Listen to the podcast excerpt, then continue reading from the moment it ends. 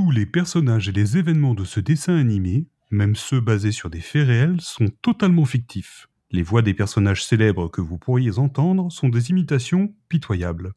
Les dialogues de ce programme sont d'une parfaite vulgarité et pour cette raison, ils devraient être interdits à tout public. Salut les petites et les fils de p***, ça nous fait plaisir de vous retrouver après ces vacances. Ah, on espère que vous vous êtes bien en mouche devant de piscine à la Pour célébrer cette on voulait vous proposer une un film qui va vous de poditrices et de poditeurs. Alors, bande de et de de, de poney, nous allons vous dans les oreilles un épisode sur une comédie musicale faite par des mecs qui ne sont pas des de petites qui plus haut que leur place que de et dans tes Il s'agit d'un film réalisé par une de SDF.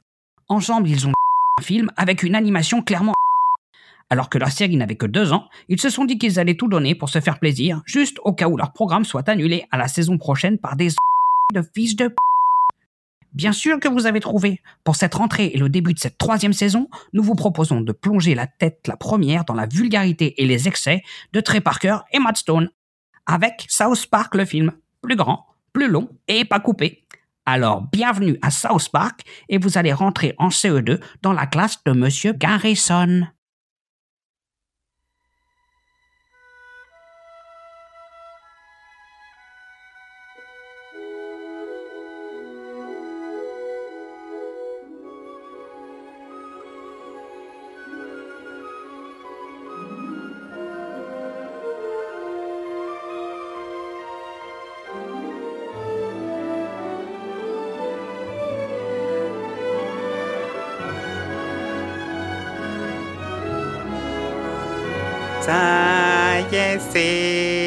Déjà la rentrée de l'été, on a bien profité. Oh, les vacances sont loin, pourtant on est si bien. Juste une nouvelle saison qui commence avec vous. Nos sujets sont cool et les films sont bons. Nous les choisissons avec soin, voyons. C'est pourquoi vous êtes encore avec nous.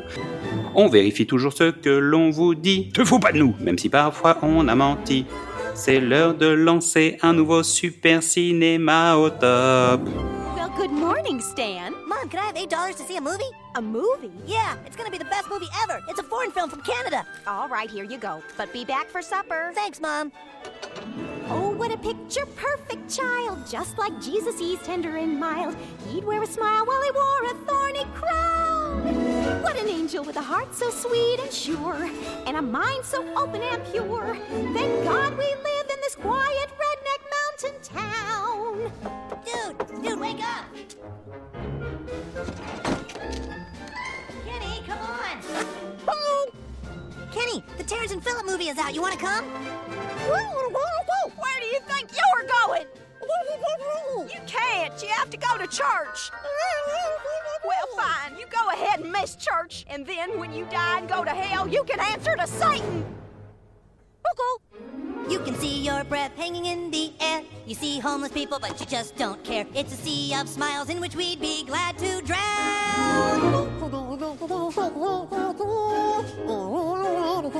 That's right, it's Sunday morning in our quiet little white bread redneck mountain town. Ready, Ike? Baby! Kick the baby. Kick the baby. Ike, you broke another window. That's a bad baby. Bad baby. Kyle, we're going to the Terrence and Phillip movie. Oh my god, dude! Kyle, where are you going? Uh, we're going ice skating. Well, take your little brother out with you. Mama, he's not even my real brother. He's adopted. Do as I say, Kyle. Okay, okay, I'm sorry. Look at those frail and fragile boys. It really gets me down. The world is such a rotten place, and city life's a complete disgrace. That's why I moved to this redneck Meshuggah quiet mountain town. Ike, bad baby. This program is brought to you by Snacky S'mores, the creamy fun of s'mores and a delightful cookie crunch. Eh, Ma'am, eh, somebody's at the door. Coming, hun. I can't see the TV. It's been six weeks since Saddam Hussein was killed by a pack of wild boars, and the world is still glad to be rid of him. Oh, look, Eric, it's your little friends. Fireman! What are you guys doing here? Oh, sweet, dude! Yes! Yes! Off to the movies we shall go, where we learn everything that we know. Cause the movies teach us what our parents don't have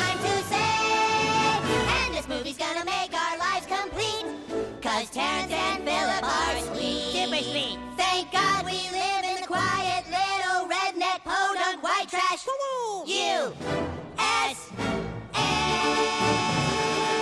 Can I have five tickets to Terrence and Philip Asses of Fire, please?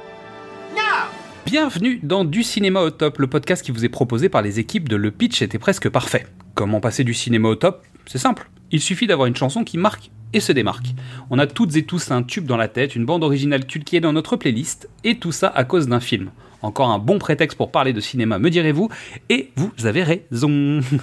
et pour cette mission, je me suis entouré des meilleurs. J'ai choisi mon voisin dans le bus scolaire, celui qui aurait un anorak le mieux assorti à mon bonnet, Mystery, et mon copain. Et il fallait absolument qu'il m'accompagne pour cet épisode. J'ai aussi demandé à celle qui nous met l'estomac à l'envers et qui pourrait nous valoir un séjour en enfer. Midissa viendra nous faire un exposé tout à l'heure. Allez, c'est parti. Musique DJ. Salut Mystery, comment ça va? Sinon, ça va bien. Je vous le dis tout de suite pour ceux qui nous suivent, ça a été catastrophique sur Wayne's World. Là, c'est parti pour être n'importe quoi. Alors, est-ce que ton cartable est prêt pour la rentrée? Putain, quoi? Ok, cool. Alors, cette semaine, nous allons parler de South Park. Le film, c'est la rentrée. Donc, rentrée des classes, comédie musicale. euh, voilà, South Park, le film, quoi. Toute une époque. Bah, c'était ça ou Mary Poppins, donc euh, tu peux pas faire, tu peux pas faire le plus grand écart. C'est ça. Donc, on a choisi South Park, le film, c'était euh, plus pratique pour l'instant. Mary Poppins, on le fera peut-être en précédemment sur vos écrans, donc c'est pas grave. Alors, euh, première fois avec ce film, Mystery? Le mercredi de la sortie, j'étais comme un fou. J'avais bouffé toute la première saison. J'étais au taquet. euh, avec mes potes, on était prêts, chaud, patate. Alors moi j'ai du mal à savoir si je l'ai vu le mercredi de la sortie ou le week-end de la sortie. De toute façon c'était l'été, donc on s'en fout, c'était au mois d'août. Donc euh, pas de problème, on est en 1999 et sort au cinéma South Park le film. Mais en fait je pense que la question du, tu sais, un peu de la première fois au Cinoche, euh, c'est bien, mais c'est pas ça qui compte le plus. En parlant de South Park, c'est pas trop ça le sujet en fait. On va, on va changer un peu l'habitude. C'est peut-être plus juste de demander quelle est ta première fois avec la série South Park. Est-ce que tu te souviens de ton premier épisode? Euh, premier épisode. Le- Ok. Ça avait été vendu déjà par Canal et le bouche à oreille était furieux parce que jusqu'à présent on avait que les Simpsons, tu vois, où euh, oh attention, Bart répond à son père. Fou et, euh, et là t'as quatre petits garçons qui sont d'une grossièreté et d'une irrév- et d'une irrévérence absolue. Vous, le- vous le savez, hein, c'est ma cam. C'est comme ça que j'ai été élevé, malheureusement. Ou heureusement. Donc, euh, non, non, j'étais prêt. ce premier épisode n'était pas, il promettait pas grand chose. L'épisode s'appelle Cartman a une sonde anale. Pour un pilote, avec une animation clairement à chier quand même, on peut le dire. Mais- Euh, Le, le- le relais média était assez fort parce que on va pas faire l'historique de South Park, mais un tout petit peu. C'est euh, deux mecs qui font des études de cinéma. Ils essayent de venir euh, à Los Angeles pour euh, se faire un nom et ça marche pas. Et ils font pour un, pour un producteur, ils font un petit film d'animation et le producteur, il y a un producteur qui aime, qui aime bien le petit film et qui dit, eh, faites-moi ma carte de Noël vidéo en VHS que je vais envoyer à tout, à tout le monde, ce sera mes vœux. Puis ils font euh, Jésus contre Père Noël avec euh, les quatre gamins qui regardent derrière et qui disent des grossièretés. Et le mec il dit mais je vous ai pas demandé ça. Ben oui mais c'est ce qu'on t'a fait. Donc, euh, donc finalement il l'envoie pas à tout le monde, il l'envoie à sa bande proche et dans sa bande et dans sa bande proche il y a Georges Clooney qui lui alors adore et duplique la cassette à Thor Larigot et la fait circuler donc c'est une c'est une VHS virale on peut dire c'est un buzz. donc voilà.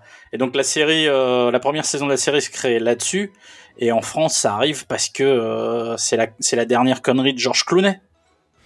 Ouais, et euh, c'est le talent de Françoise Raymond qui, est- qui, qui travaillait euh, là, bah, au programme d'une structure a priori qui s'appelle Ellipse Animation, si je dis pas de bêtises, et qui a essayé de faire rentrer ça sur Canal. En disant Et- ça doit le faire, et c'est sans doute elle qui est responsable des Simpsons aussi en France. Ah non, mais Ellipse, c'est une des plus grosses boîtes d'animation en France. hein. Donc, Mais disons qu'elle s'est dit, hey, ça, ça a l'air cool. Euh, on est sur Canal, faut quand même aller au niveau des nuls, tu vois. et donc, ah, vu que les nuls sont plus là en 97, faut aller après les nuls, tu vois. C'est-à-dire qu'il faut aller, faut pousser le bouchon encore un peu plus loin. Ils ont tenté des trucs, euh, notamment pour euh, compenser les Simpsons par un moment. Je me souviens du démarrage d'Eras Moquette, je me souviens de Profession Critique, qui reste finalement un peu plus pour adultes. En tout cas, l'Eras Moquette, ça peut être pris d'un point de vue d'adulte, même si c'est pas aussi efficace. Euh, Profession Critique, c'est clairement un dessin animé à Matt Groening euh, pour, les adultes, hein. mais ça marche pas. Et en fait, d'un coup, on se retrouve avec euh, South Park. Et alors moi, mon premier épisode, c'est le troisième de la première saison qui s'appelle Volcano, où les enfants se retrouvent avec Jimbo et Ned pour aller à la chasse, où ils se retrouvent notamment face à Oku Crapoc, qui a une patte en Patrick Duffy.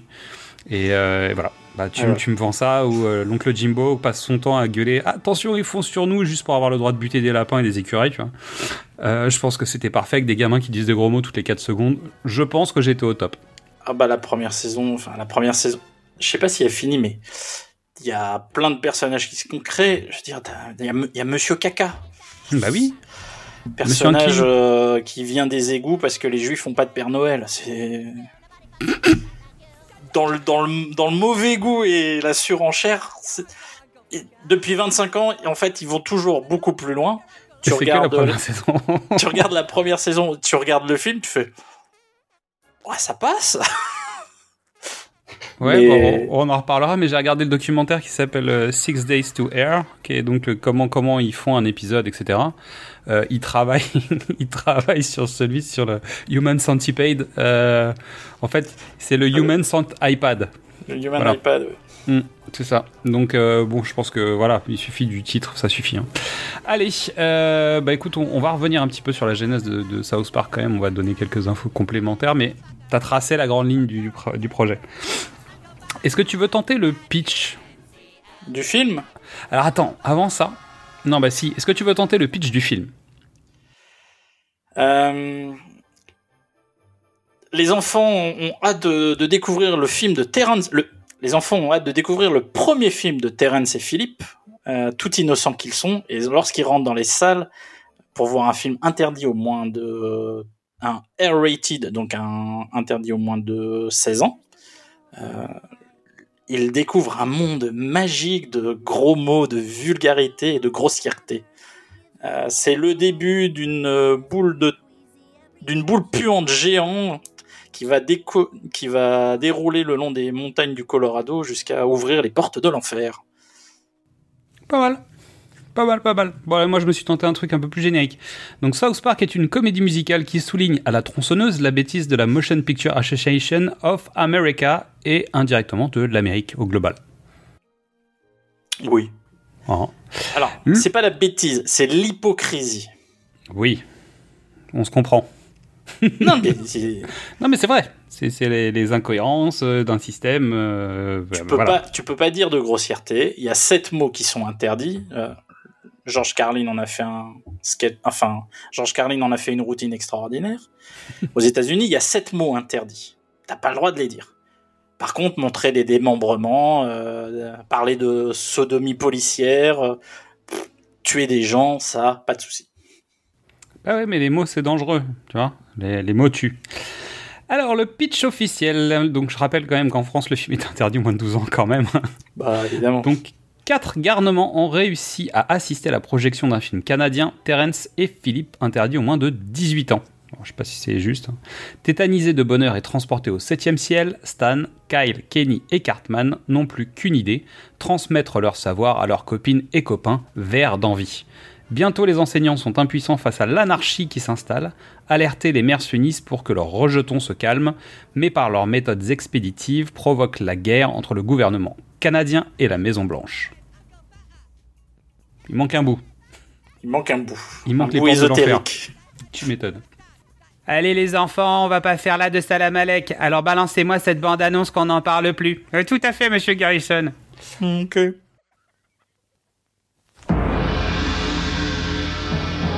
À l'aube du troisième millénaire, les logiciels d'effets spéciaux et d'animation se développent de façon exponentielle. Warner Bros. est fier de vous présenter la quintessence technologique en matière d'animation. Les plus grands créateurs mondiaux du genre ont collaboré avec les meilleurs infographistes japonais. Ils ont disposé d'un budget de plus de 630 millions de dollars pour vous offrir aujourd'hui le film d'animation le plus abouti que l'on ait jamais vu. Lâche-toi, disco sensation Vas-y, mets le feu, disco sensation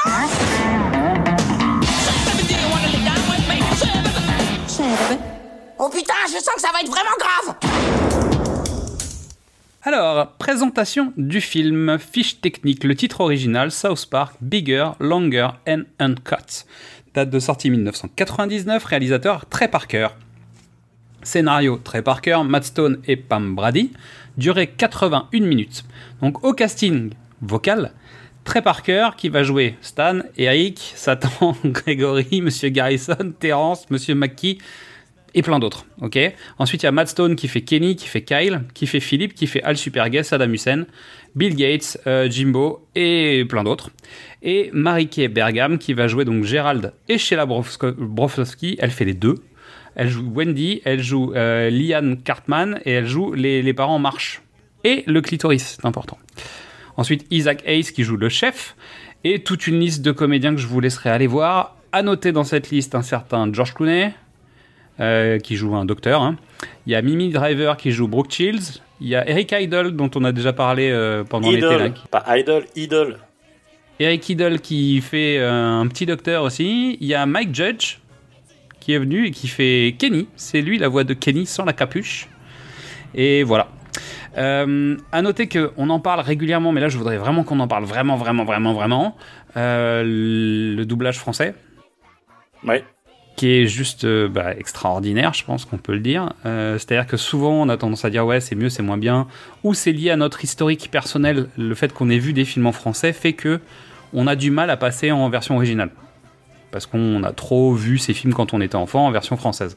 Sur South Park, c'est, je crois que c'est le seul c'est le seul programme que je peux regarder aussi bien en français qu'en anglais, mais sans aucun problème de, sans, sans inquiétude de me dire ouais les traductions vont pas être bonnes, etc. Euh, les voix sont aussi extra en français qu'en anglais. Et j'ai même tendance à dire que comme ils sont plus nombreux sur le casting français, t'as as une meilleure différenciation des personnages euh, que quand c'est euh, Trey et Matt qui font toutes les voix. Mais le boulot est génial. Euh, la personne qui s'occupe notamment de l'adaptation, c'est William Corinne, et il fait un travail de dingo. Donc voilà. Je pense qu'on peut dire ça, au moins. Si je me trompe pas, William Corinne, c'est aussi la voix de. Kyle, Kenny et Clyde. Et Cartman, c'est. Cartman, c'est Christophe Lemoine dans le film. Voilà, Christophe il joue Lemoine, Philippe, voilà. il joue Saddam Hussein. Euh, Thierry Vermut fait Stan, Randy, Terence, Al Supergay et le présentateur des journaux télé. Marie-Laure Beneston fait Wendy, Sheila, euh, Liane, Sharon, Ike, Kenny sans sa capuche et Shelly. Euh, Henri Courceau fait Monsieur Garrison et Ned. Jean-Michel Martial faisait Chef et Satan. Euh, Gilbert Lévy fait Monsieur Mackie, Jimbo, euh, et puis d'autres personnages annexes. Euh, Daniel Lafourcade joue La Fouine. Euh, Eric Missoff fait Conan O'Brien, Bill Gates, euh, Stephen Baldwin, etc. Voilà, je pense que on, a un petit, on a un super casting vocal, ils sont au top.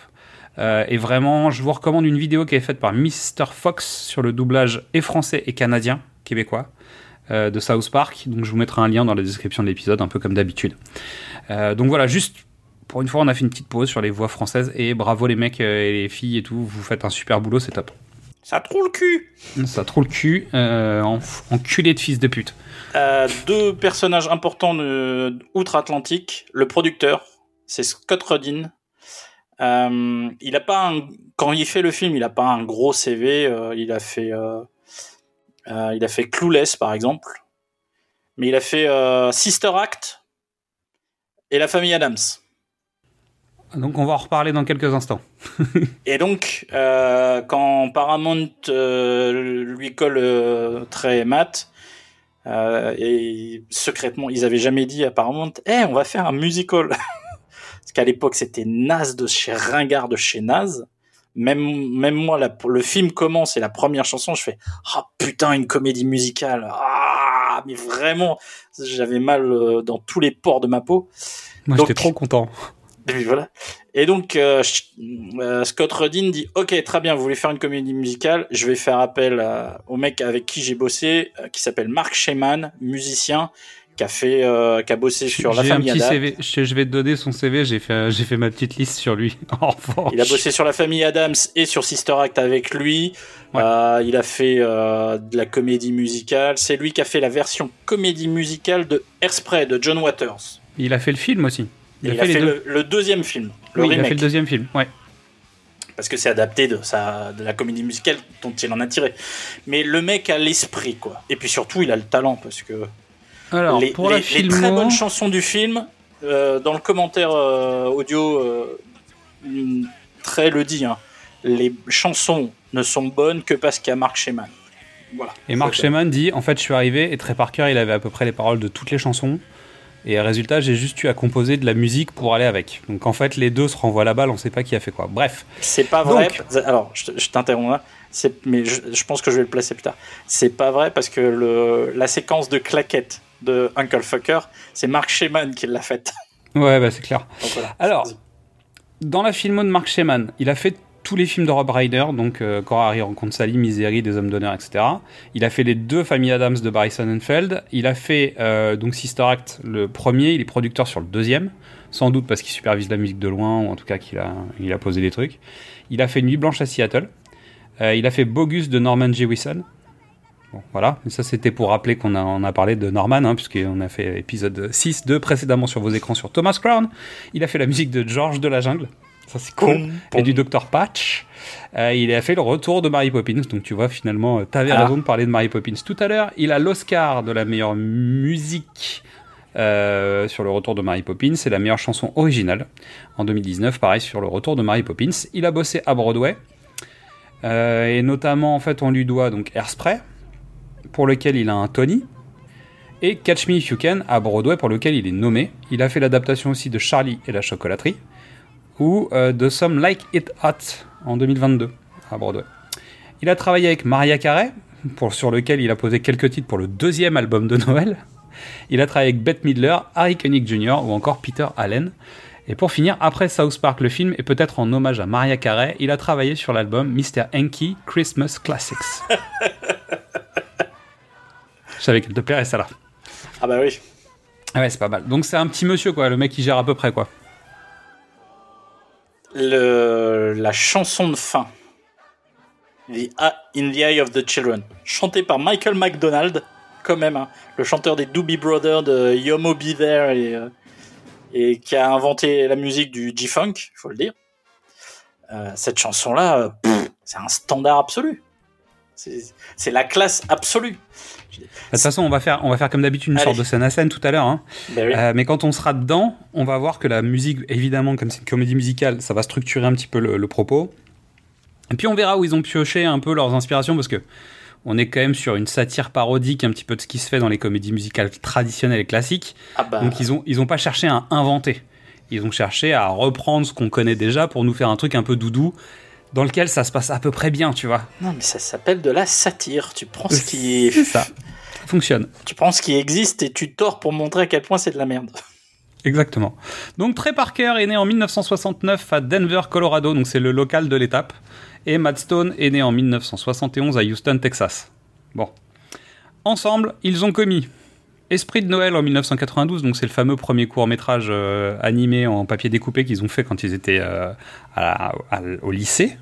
Non, à, à Euh, l'université, à l'université de Colorado, ils font leur étude audiovisuelle là-bas. Donc tout l'été, ils ont passé leur été à réaliser ce truc. Tout le monde se foutait un peu de leur gueule et machin, mais bon. Alors ça donne ce que ça donne, hein, c'est regardable encore. En 1993, ils réalisent, euh, avec l'aide de Trauma Entertainment, Cannibal the Musical, un long métrage. Euh, Trauma récupère, mais ils aident rien du tout. Trauma, il y a pas. Bah après, de toute façon, Trauma, ils aident jamais. euh. Non, bah non, il n'y a pas d'argent chez Trauma. En fait, ils t'aident à distribuer, quoi, à la limite, où ils Voilà. supportent le fait que, ok, on valide, tu vois. Donc, euh, Cannibal de Musical. Donc, tu vois déjà, en fait, les prémices de South Park sont déjà là, quoi que tu là. fasses. Voir The Book of Mormon, mais on en reparle après. Euh, 1985, Jesus versus Santa, en fait, dont on a déjà parlé. South Park arrive en 1997, la série. Donc 99, ce sera le film. 97, c'est aussi Orgasmo. Captain Orgasmo en France. Ouais. En 98, Basketball. Une, Donc, a euh, une, sorte de mix de sport parce que c'est base, baseball et basket. Et C'est du basket, basketball. ouais. C'est une Ouais. parodie, c'est une parodie satire de films, de films sportifs Mm. où ils inventent eux-mêmes leur sport parce qu'ils sont nuls et donc euh, voilà, c'est du, tu, c'est du basket qui est joué avec des règles de baseball mais dans des trucs différents. Ils l'ont fait dans 14 épisodes différents. hein. C'est exactement la structure de- d'un épisode, euh, de l'épisode Guitar Hero. D'accord. C'est vraiment euh, la montée, les deux amis, on crée un truc, euh, on se fâche, on se réconcilie. Enfin voilà. C'est un basique, c'est pas, c'est pas leur, leur meilleur film. Donc 99, South Park, le film. Et 2004, Team America, Police du Monde, dont on a déjà parlé euh, plein de fois. Et En tout cas, on a déjà passé Voilà. plein de fois les extraits musicaux. fuck yeah ça. et, là, Paramount euh, a décidé de plus. Déjà à la fin de South Park, le film, ils voulaient plus travailler avec eux. mais à la fin de Team America, ils voulaient vraiment plus travailler avec eux. Donc Team America, pour ceux qui connaissent pas, c'est un film avec des marionnettes à la Sentinelle de l'air, euh, mais qui, qui est dans l'esprit de ce qu'ils font avec South Park. Donc c'est euh, un peu trash, un peu con, euh, un peu ça dénonce, et c'est quand même sacrément bien foutu. Et c'est une comédie musicale aussi, en partie, quoi. En tout cas, il y a pas mal de chansons. Quand même moins, mais oui. Et en 2011, il passe au théâtre, à Broadway, avec The Book of Mormon. 9 Tony sur 14 nominations, pour une connerie. Ah non, c'est pas une connerie, c'est une des Non, meilleures comédies musicales que j'ai vues de ma vie. C'est une belle connerie, mais c'est au départ, c'est une grosse connerie. Euh, co- co- coproduit et coécrit avec euh, euh, Lopez qui nous a pondu la Reine des Neiges. Mhm. Donc si tu veux, le mec qui déjà il est blindé, c'est bon. Donc il peut faire des conneries derrière. C'est ça. Et Avenue Q, c'est ça? Et Avenue Q. Au départ, ouais. Et donc Trey Parker et Matt Stone sont tous les deux scénaristes du premier RPG basé sur la série South Park, le bâton de la vérité, dont on parlera peut-être tout à l'heure. Donc les origines, on a dit prototype de, du film euh, L'Esprit de Noël, donc Jesus versus Frosty qui a été créé en 92, dans lequel il y a déjà une sorte de Cartman, mais Cartman c'est Kenny. En tout cas, il est appelé Kenny dans le, dans le film. Et on utilise déjà l'expression Oh mon dieu, ils ont tué Kenny. Parce qu'il est buté par un bonhomme de neige. Euh, ensuite, c'est Brian Graden, le directeur exécutif de la Fox, qui leur demande de leur faire leur- son, son film de Noël. Il leur file 2000 balles. Et ensuite, bon, la VHS est partie à tout, dans tous les sens. Jusqu'au point où ils se sont retrouvés eux-mêmes dans des soirées où les mecs leur disaient Eh, Regarde ce truc, c'est top, euh, c'est génial. Et puis ils entendaient des rumeurs sur eux. Parce qu'en fait, ils n'avaient pas signé le film, donc personne savait que c'était eux. Mais les mecs disaient Ouais, il paraît qu'ils ont signé avec MTV, machin, ils vont faire un truc. Et les gars étaient là, genre Bah non, on n'a pas fait ça, on n'en est pas là, c'est pas le sujet. Et en fait, personne euh, personne ne les croyait quand ils disaient que c'était eux qui avaient fait le truc. Euh, donc on suit les aventures de quatre personnages, Kyle, Stan, Kenny et Cartman. Donc Kyle Broflovski, donc, qui est directement inspiré par Matt Stone. Ouais. C'est lui. Euh, Stan March qui est directement inspiré par Trey Parker. Kenny McCormick qui est donc, puisque c'est Trey Parker qui, a le- qui est plutôt à l'initiative hein, des, des- des choses. Donc c'est un gamin pauvre qui vivait, quand il était petit, qui vivait avec lui dans son coin, dans son, vers chez lui. C'était le plus pauvre de la ville. Et en fait, le gamin régulièrement n'était pas à l'école, donc en fait, la blague de tous les élèves était de dire ouais, le gamin est mort, tu vois. Et il avait cette espèce d'anorak orange. Et donc, en gros, il a recréé ce personnage à partir bah, d'une anecdote de gosse. Donc voilà comment ils ont créé Kenny McCormick. Et Eric Cartman, donc son nom vient d'un des potes de Trey qui s'appelle Matt Carpman. Qu'ils aillent restructurer un peu le nom. Et euh, surtout la structuration du personnage d'Eric Cartman, Cartman, visuellement il se, il se rapproche de Archie Bunker, donc qui est un personnage d'un sitcom qui s'appelle euh, All in the Family, Exactement. qui regardaient tous les deux quand ils étaient gosses. Et en fait, c'est clairement leur personnage préféré. Et c'est celui qu'ils utilisent pour faire les pires saloperies, aller dans les extrêmes, montrer les défaillances un peu du système et potentiellement les, les conneries du libéralisme américain, euh, en tout cas les, les extrêmes, tu vois, des, des idées américaines. Est-ce que ça te va comme résumé C'est très bien. En fait, c'est celui qui leur permet de, de dire le plus de saloperies et de faire le plus de saloperies, je pense. Bah c'est le ouais c'est le c'est le cynique de la bande c'est le c'est l'excuse c'est mais c'est Al Bundy Ouais, mais Al Bundy qui a décidé de se lever de son canapé, quoi, tu vois. C'est-à-dire que tout en étant un gamin avec des idées odieuses. C'est un, un mot horrible, Eric Cartman. le, le- le fait est que Archie Bunkers dans la série euh, le fait est que Archie Bunkers est un personnage comme ça, qui était un, un mec des années 60-70, qui comprenait plus le monde euh, qui tournait autour de lui, qui changeait, qui était euh, bigot, raciste, euh, vraiment, vraiment pas bien. Et le personnage, avec le temps, il vit mal, il vieillit mal. Comment rendre ça tolérable ou drôle ou satirique? Bah, Si t'as une version de 8 ans, c'est quand même beaucoup plus sympa. Et sachant que ce gamin de 8 ans est lui aussi raciste, intolérant et machin, en partie parce qu'il sait pas, et en partie parce qu'il a tout à fait compris comment fonctionne le système. Alors, Parce que, en fait, ils oscillent entre les deux avec Cartman, c'est-à-dire que des fois il est tellement con parce qu'en fait il comprend pas vraiment les enjeux qui sont en place et machin, et des fois il a très très très bien compris comment ça se passe. Il y, a- il y a une évolution, parce que ça, évidemment, ça fait 25 ans. On fête les 25, le- on fête le Cette année. 25e anniversaire de la création de la série. hein, donc, euh, et on l'avait pas prévu, en plus. Non, c'est juste Voilà. euh, On- hasard du calendrier. Euh, Cartman, il a vraiment évolué. Au dé- le- la pro- les deux premières saisons et pendant le film, l'idée de Matt et Trey, c'est que, contrairement à toute la pensée hippie euh, bienfaisante, euh, les enfants sont l'avenir du monde, ce sont des anges euh, qui sont sur Terre. Non, non. Les enfants, c'est des monstres qu'il faut cadrer. Et il faut leur apprendre la vie, la tolérance et l'intelligence à coups de pied dans le cul. Si tu le fais pas comme la mère de Cartman, tu te retrouves avec Cartman. Bah, si tu le fais pas comme la mère de Kyle, tu te retrouves avec Cartman. Non, ou les parents de Stan. euh. Oui, Et puis voilà, la, la série avançant, euh, euh, Cartman euh, change avec cet épisode incroyable où plus. il se venge d'un garçon avec la vengeance la plus horrible de tous les temps. Même aujourd'hui, cet épisode-là, tu, il fin- tu finis en disant What? Mais qu'est-ce que. Hein? Quoi? Vraiment, il va jusqu'au bout et après, il est affranchi de tout et il peut, il sert de, il sert de porte-manteau à toutes les horreurs du monde. Je veux dire, ils ils l'ont transformé en personnage de Leonardo DiCaprio dans euh, Django. Il- il- voilà, dès qu'il y a un truc à faire, c'est Cartman. euh, c'est pratique.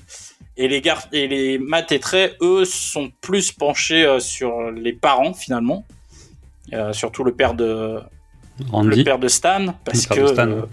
Ils ont leurs souvenirs d'enfance, ils les ont évacués les, cinq premières années, puis maintenant, faut qu'ils parlent aussi de leur vie à eux, donc ils s'intéressent plus au personnage des parents. Mais ce qui est rigolo, c'est que même disent que c'est eux qui font les voix des enfants, hein, et que ce qui leur arrive, c'est que régulièrement, en fait, il dit, bah maintenant j'ai la voix de mon père de quand, quand j'étais jeune, donc finalement, en fait, je me rapproche plus d'un Randy ou machin que, que de que de Stan. Et Randy, départ, les-. Randy, Randy Marsh, le père de Stan, les, les cinq ou six dernières saisons, mais c'est Ah, je crois qu'il a tout essayé. c'est le- c'est le même changement que que pour les Simpsons, sauf que les Simpsons, on leur a, c'est la Fox qui a exigé qu'on arrête de se focaliser sur Bart et qu'on passe à Homer, qui était plus drôle, parce que les mômes faisaient trop de conneries. Ouais, c'est sûr. Après, l'avantage de Trey et Matt, c'est qu'ils ont toujours décidé de s'affranchir des règles. Euh, En gros, ils ont choisi dès le début d'aller sur Comédie Centrale, notamment parce qu'en fait, on leur lâchait la grappe, contrairement à ailleurs. Et en gros, à chaque fois qu'il y a eu des, il y a eu un choix à faire entre un truc qui était politiquement correct ou qui aurait été recommandé ou qui était logique, bah, ils ont pris l'autre décision, c'est-à-dire de dire, bah non, on va pas le faire parce que si on fait ça, bah, on sera plus jamais libre. En gros. Euh, et à partir du moment où on fait un compromis, bah, on va nous demander des compromis tout le temps. Donc on n'en fera pas. Et ça donne, euh, bah, ça donne euh, le bordel de- des- des épisodes 200, 201 qui sont qui, qui sont plus disponibles nulle part. En fait, on en trouve Bah, quasiment pas parce que les épisodes parce ont été ont détesté, euh, parce qu'ils ont laissé- lâché les rênes, ils ont laissé les autres travailler, et que c'était pas bien. C'est ça. Alors, ok, bah voilà pour la petite présentation de la série. On va commencer le scène à scène ou t'as des choses à dire avant Alors, je pense qu'avant tout, il y a, il y a besoin de préciser deux, trois trucs historiques. Hmm. On est en 1999. Euh, le, prési- le président, c'est Bill Clinton. Yes. Donc, George Bush Jr. n'est pas encore au pouvoir. Ça va pas tarder. Mais il l'est pas encore. Donc, la deuxième guerre d'Irak n'a pas encore eu lieu. Donc, Saddam Hussein est toujours vivant. Donc, les tours jumelles sont toujours debout. Donc, euh, donc, euh, les, les magas n'existent pas. Enfin, vraiment, on est dans un univers politique euh, qui a rien à voir Qui avec aujourd'hui. Plus du tout le nôtre, ouais, c'est clair. Et il n'y a pas eu de président américain noir. Et euh, Ah non, mais ah bah, vraiment, tu vois, non mais il y a aussi ça, euh, c'est-à-dire qu'il y a- il y, a aussi ce problème. Donald Trump n'est pas encore président, bah tu vois, euh, ça, Mm. Et, et pour le pour le film aussi, le- le- moi j'ai écouté le film avec le commentaire audio des deux réalisateurs, enfin des deux créateurs. Euh, c'est déjà le ils font le commentaire neuf ans après. D'accord. Oui, c'est ça. Ma question d'après, c'était de dire quand est-ce qu'ils ont fait le commentaire. Ils ont fait neuf ans après, donc tout a changé. L'animation, euh, les capacités de calcul, euh, leur, leur, même leur talent. Je veux dire, ils sont, ils arrêtent pas de dire, le cadre il est nul. euh, Là, le couleur à couleur, c'est pas bon. euh, Là, la composition, elle est pas terrible. Leur animateur principal, il a découvert qu'il était daltonien euh, dans les années suivantes. Donc Donc il y a des il y a des aplats de couleurs qui pour lui passent parce qu'il voit pas bien le vert, euh, le bleu et les, et les gris. Donc euh, c'est donc vraiment techniquement eux-mêmes ne sont pas satisfaits du film. Euh, Il y a un personnage qui est incontournable aujourd'hui, qui est Butters, qui est pas là. Bah non. On le voit vite fait au fond. Euh, Il y a plein de choses qui il y a, le chef est encore là alors qu'Isaac Hayes a bah, arrêté avec l'âge et puis euh, il trouvait que c'était un peu beaucoup à un moment donné. Euh, Ouais, je sais pas si c'est lui qui a arrêté ou si on Si, l'a si. fait arrêter la série. Lui non, non, c'est lui qui a dit euh, les gars, vous allez trop loin. euh, en tant que bon chrétien euh, retrouvé, je peux pas y aller. Très bien. Il y a des gags qui reviennent, mais de la première et la, la- de la première saison. Stan est incapable d'avoir de voir une fille sans vomir dessus. Et puis la grande phrase, euh, la catchphrase euh, de l'époque, c'était Respecte ma putain d'autorité voilà. C'est donc vraiment, on est dans, on est dans, dans un film qui est dans son jus, quoi. Et pourtant, il marche encore. Clairement. Alors, mon petit doigt m'a dit, enfin, celui qu'on m'a brisé en 14, m'a dit que Mitsa avait pas trouvé tout à fait les mêmes choses que nous à l'intérieur de ce film. Je pense qu'elle est, euh, je sais pas, on verra. Euh, J'ai cru comprendre que c'était pas tout à fait ce qu'on attendait. On verra tout à l'heure. Euh, très bien, donc on est quand même, pour le contexte aussi historique, on est à la fin de la deuxième saison de South Park. Donc on- en gros, Trey Parker et Matt Stone ont fait les deux premières saisons. Ils savent pas encore s'ils vont être renouvelés. Et ils ont un budget quand même qu'on leur donne un budget parce que on parle de 21 millions hein, quand même, c'est pas non plus euh, c'est pas un non budget. Euh, et ils se disent ok, on va on va tout mettre ce qu'on a à mettre au cas où ça s'arrête. Euh, si jamais on n'arrive pas à faire autre chose, au moins on aura fait ce qu'on avait à faire.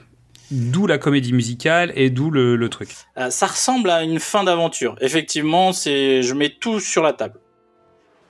Bon, ils trouveront euh, ensuite avec Dreamland qu'ils peuvent encore mettre plus sur la table, et puis après avec le post-Covid et tous les trois ou quatre ans, ils font un gros événement, ils font un gros événement euh, où ils mettent tout sur la table. Donc, Mais ils font plus de films au cinéma.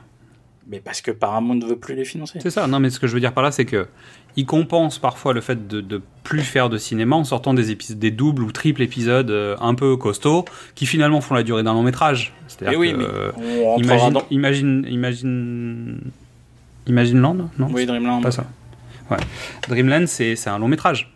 Oui, mais parce que on rentrera dans les coulisses après, mais ils se sont tellement emmerdés avec Paramount et, et Paramount les, a tellement détestés euh, et c'était des gens bienveillants. Donc comment veux-tu faire? Ah non, t'as la capacité dans ton studio à toi aujourd'hui de faire euh, en trois semaines le film qui t'a pris euh, six mois il y a dix ans. Qu'est-ce que tu vas t'emmerder? C'est clair. Donc toujours est-il que ça, ça dit qu'on met toutes ces armes à l'intérieur et surtout on, on dit un truc qui nous fait envie en fait. On, on va, on va traiter d'un sujet qui nous, qui nous tient à cœur. Bah oui. Donc est-ce que tu veux nous raconter un peu le, les prémices de, de ce film? Alors, c'est Matt Stone qui, qui tient le, la dragée haute euh, dans, dans ce combat. Euh, quand ils ont fait euh, Captain Orgasmo, pour pas un rond, hein, vraiment, ils n'ont pas eu beaucoup d'argent. Ils sont allés au MPAA, qui est l'organe de, de créditation euh, aux États-Unis, qui donne un visa à savoir pour quel public c'est toléré. Et les mecs ont dit, on n'est pas un organe de censure. On peut pas vous dire quoi faire ou pas quoi faire. Mais là, votre film tel qu'il est, il sera interdit au moins de 18 ans.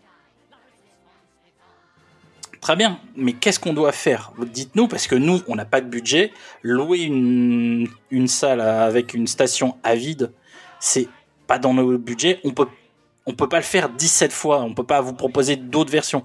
Donc, dites-nous ce que vous avez, ce, qui vous a choqué. Le MPA a dit non, on n'est pas un organe de censure, c'est à vous de déterminer. Vous nous ressollicitez nos services et on vous donnera ou pas le changement de classification. Ça, c'était très compliqué. Et puis, euh, quand ils ont commencé à travailler sur, euh, sur euh, un autre projet avec la Paramount, bah, sur le film, ils ont commencé à travailler, ils ont envoyé des trucs, des travaux préparatoires, et le NCA, le MPA leur a dit ce sera interdit au moins de 17 ans. Et là, sous les yeux des deux créateurs, un des producteurs de Paramount, je je peux pas dire que c'est Scott Rudin, mais probablement, appelle le MPA et fait ben pourquoi de moins de 17 ans? Qu'est-ce qu'il faut couper? Alors vous coupez de là là, de là à là, cette scène-là vous coupez ça et ça, et là vous coupez ça et ça, et ça vous coupez ça et ça, et on vous promet vous aurez un PG-13. Sinon, si vous voulez... Et donc Matt Stone est vraiment à péter les plombs, c'est-à-dire que les gens à qui les mêmes personnes qui lui ont refusé quelques années plus tôt sont collaboratifs avec euh, les gens qui ont de l'argent et du pouvoir. Je veux dire, c'est le lait, c'est le lit de la colère de ces deux gars. C'est ça. Donc Et quand tu très rajoutes bien, à ça Cannibal de Musical, tout fonctionne. très bien, ça se passe comme ça. Et ben alors, on va vous en rajouter des tonnes et des tonnes et des tonnes. Il y a euh, un autre événement historique qui est très important. Euh, la deuxième, je disais, la deuxième guerre d'Irak a pas eu lieu, mais par contre, la tuerie de Columbine a eu lieu. Entre parenthèses, euh, ils ont essayé d'en tirer profit parce que Columbine, c'est dans le Colorado. Et donc ils ont dit ouais mais vous comprenez on vient du Colorado euh, ça s'est passé au Colorado c'est peut-être pas le moment de sortir le film on pourrait peut-être prendre un peu plus de temps et Paramount il fait vous foutez pas de mode gueule on sait que vous êtes en retard essayez pas cette excuse pourrie retournez travailler mais voilà la violence euh, des armes à feu aux États-Unis c'est un sujet c'est un sujet sensible à l'époque quand même Et finalement, on en parle sans en parler. ah bah On parle de la violence et des mots. En gros, Voilà. euh, c'est la violence et les mots, en fait, le film. Si on doit résumer le- le- la pensée. Donc, euh, on a quand même un Trey Parker qui est, qui est fan de comédie musicale. bah c'est un musicien Musique. les deux Voilà, sont musiciens Non, non, mais les deux sont musiciens, mais disons qu'il y en a un des deux qui est plus fan de comédie musicale que l'autre, on va dire. voilà Euh, et de métal tous les deux, très certainement, je pense. Ah bah oui, puisque je, il y, a un- il y a un guest dont on n'a pas parlé, donc. euh, On en parlera peut-être tout à l'heure. Donc le film commence sur une petite musique qui n'est pas le générique de South Park. Alors que pourtant tu avais le panneau d'a- d'alerte euh, bah, avec lequel on a ouvert l'épisode. Mais ils n'étaient pas le générique de South Park. Comment ça se fait? Et là Primus, c'était trop cher. Bah Primus était ouais était trop pris et c'est surtout c'était pas l'envie du, du, du moment. Donc on ouvre le film avec la- le morceau qui s'appelle Mountain Town. Inspiration officielle La Belle et la Bête. La chanson Belle.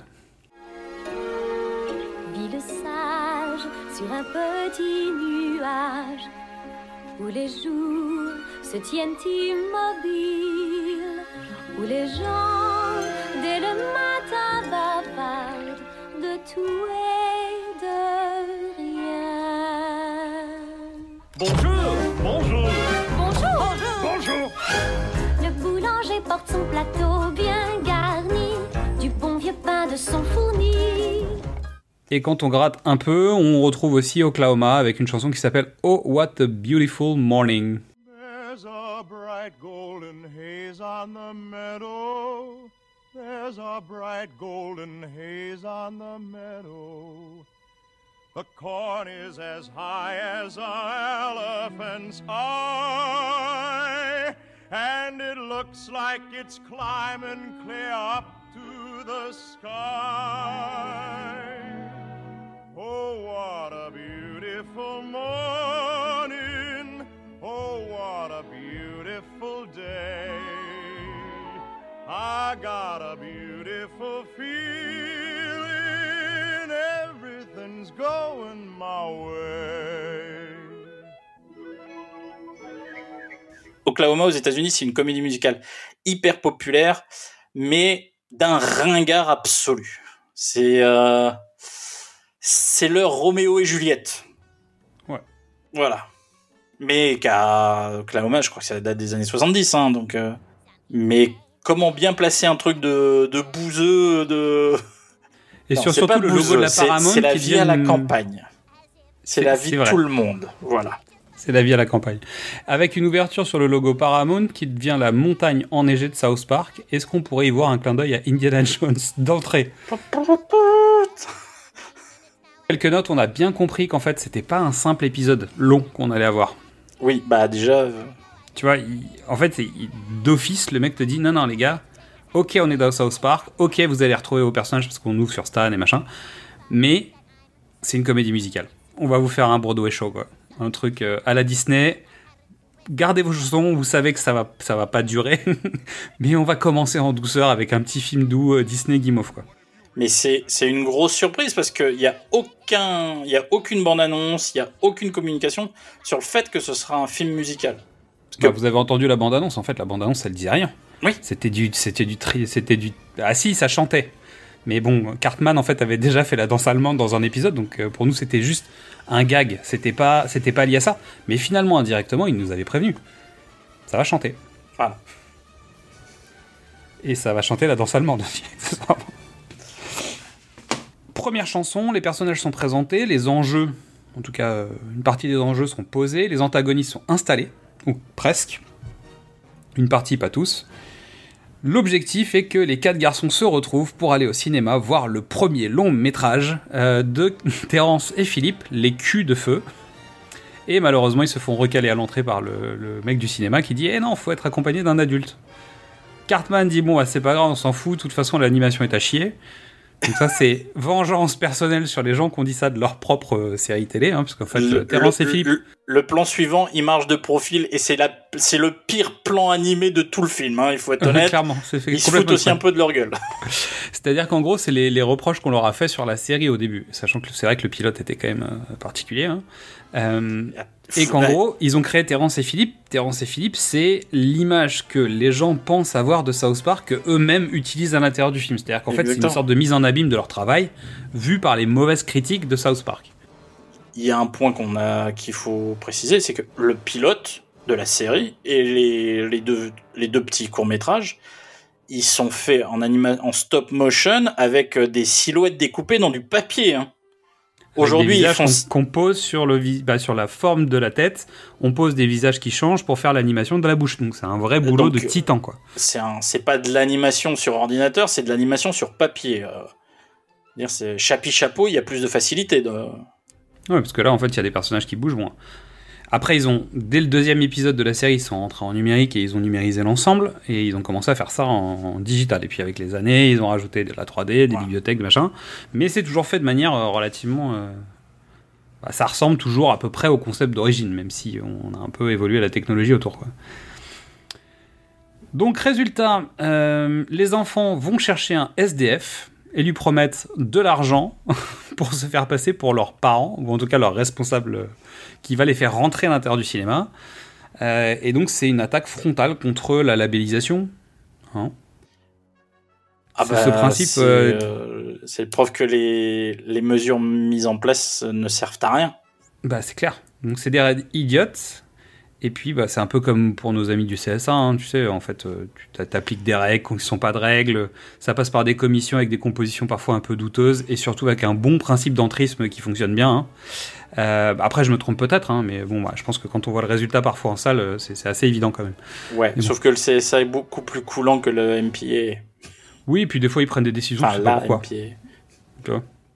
Après, eux, ils ont, à la limite, le MPAA a un certain nombre, on a, on a quand même dit qu'il y avait un certain nombre de règles.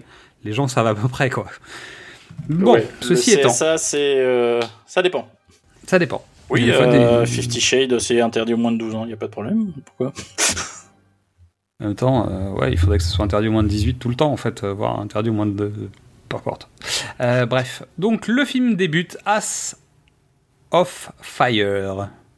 Avec les meilleures insultes du monde en anglais pig fucker, shit face cockmaster, donking raping shit eater et uncle fucker. Waouh Waouh Et là, les enfants s'illuminent, quoi. C'est Noël. C'est Très- Noël avant très, l'heure. très honnêtement, hein, il y a, il y a la capacité de d'animation de South Park est limitée au maximum, et pourtant tu vois que les enfants s'illuminent. Ils ont les yeux qui brillent, quoi. Sans Après, rien faire. euh, Il y a pas, tu vois, il y a pas de, de petits signes comme dans les mangas. Il y a pas de, il y a juste, il n'y a rien. il y a, y a un léger travelling avant, et waouh, le monde est changé. Et surtout, il y a un truc, c'est que toi, dans ton siège au Cinoche, tu dis Oh, Oh, putain, putain. C'est-à-dire qu'en fait, t'es content de te dire Ah ouais, quand même. C'est-à-dire, j'ai beau connaître la série euh, bien et avoir regardé l'épisode, et, et, et- et- qui sont jubilatoires évidemment, parce que c'est vulgaire et que c'était interdit simplement, donc euh, tu, tu brises un interdit, et tu te dis Ah, ils ont quand même inventé des nouvelles vannes pour le film, et des gros mots qu'on n'avait jamais entendus, français et anglais, parce que finalement, euh, nique ton oncle, euh, c'est pas mal, tu vois. Ah bah, C'est gratos, mais c'est sympa. Mais je vais être honnête, hein, on prépare cette émission euh, depuis un petit moment. Xad a- m'a annoncé euh, ce premier épisode, euh, je crois en juin, Au moins.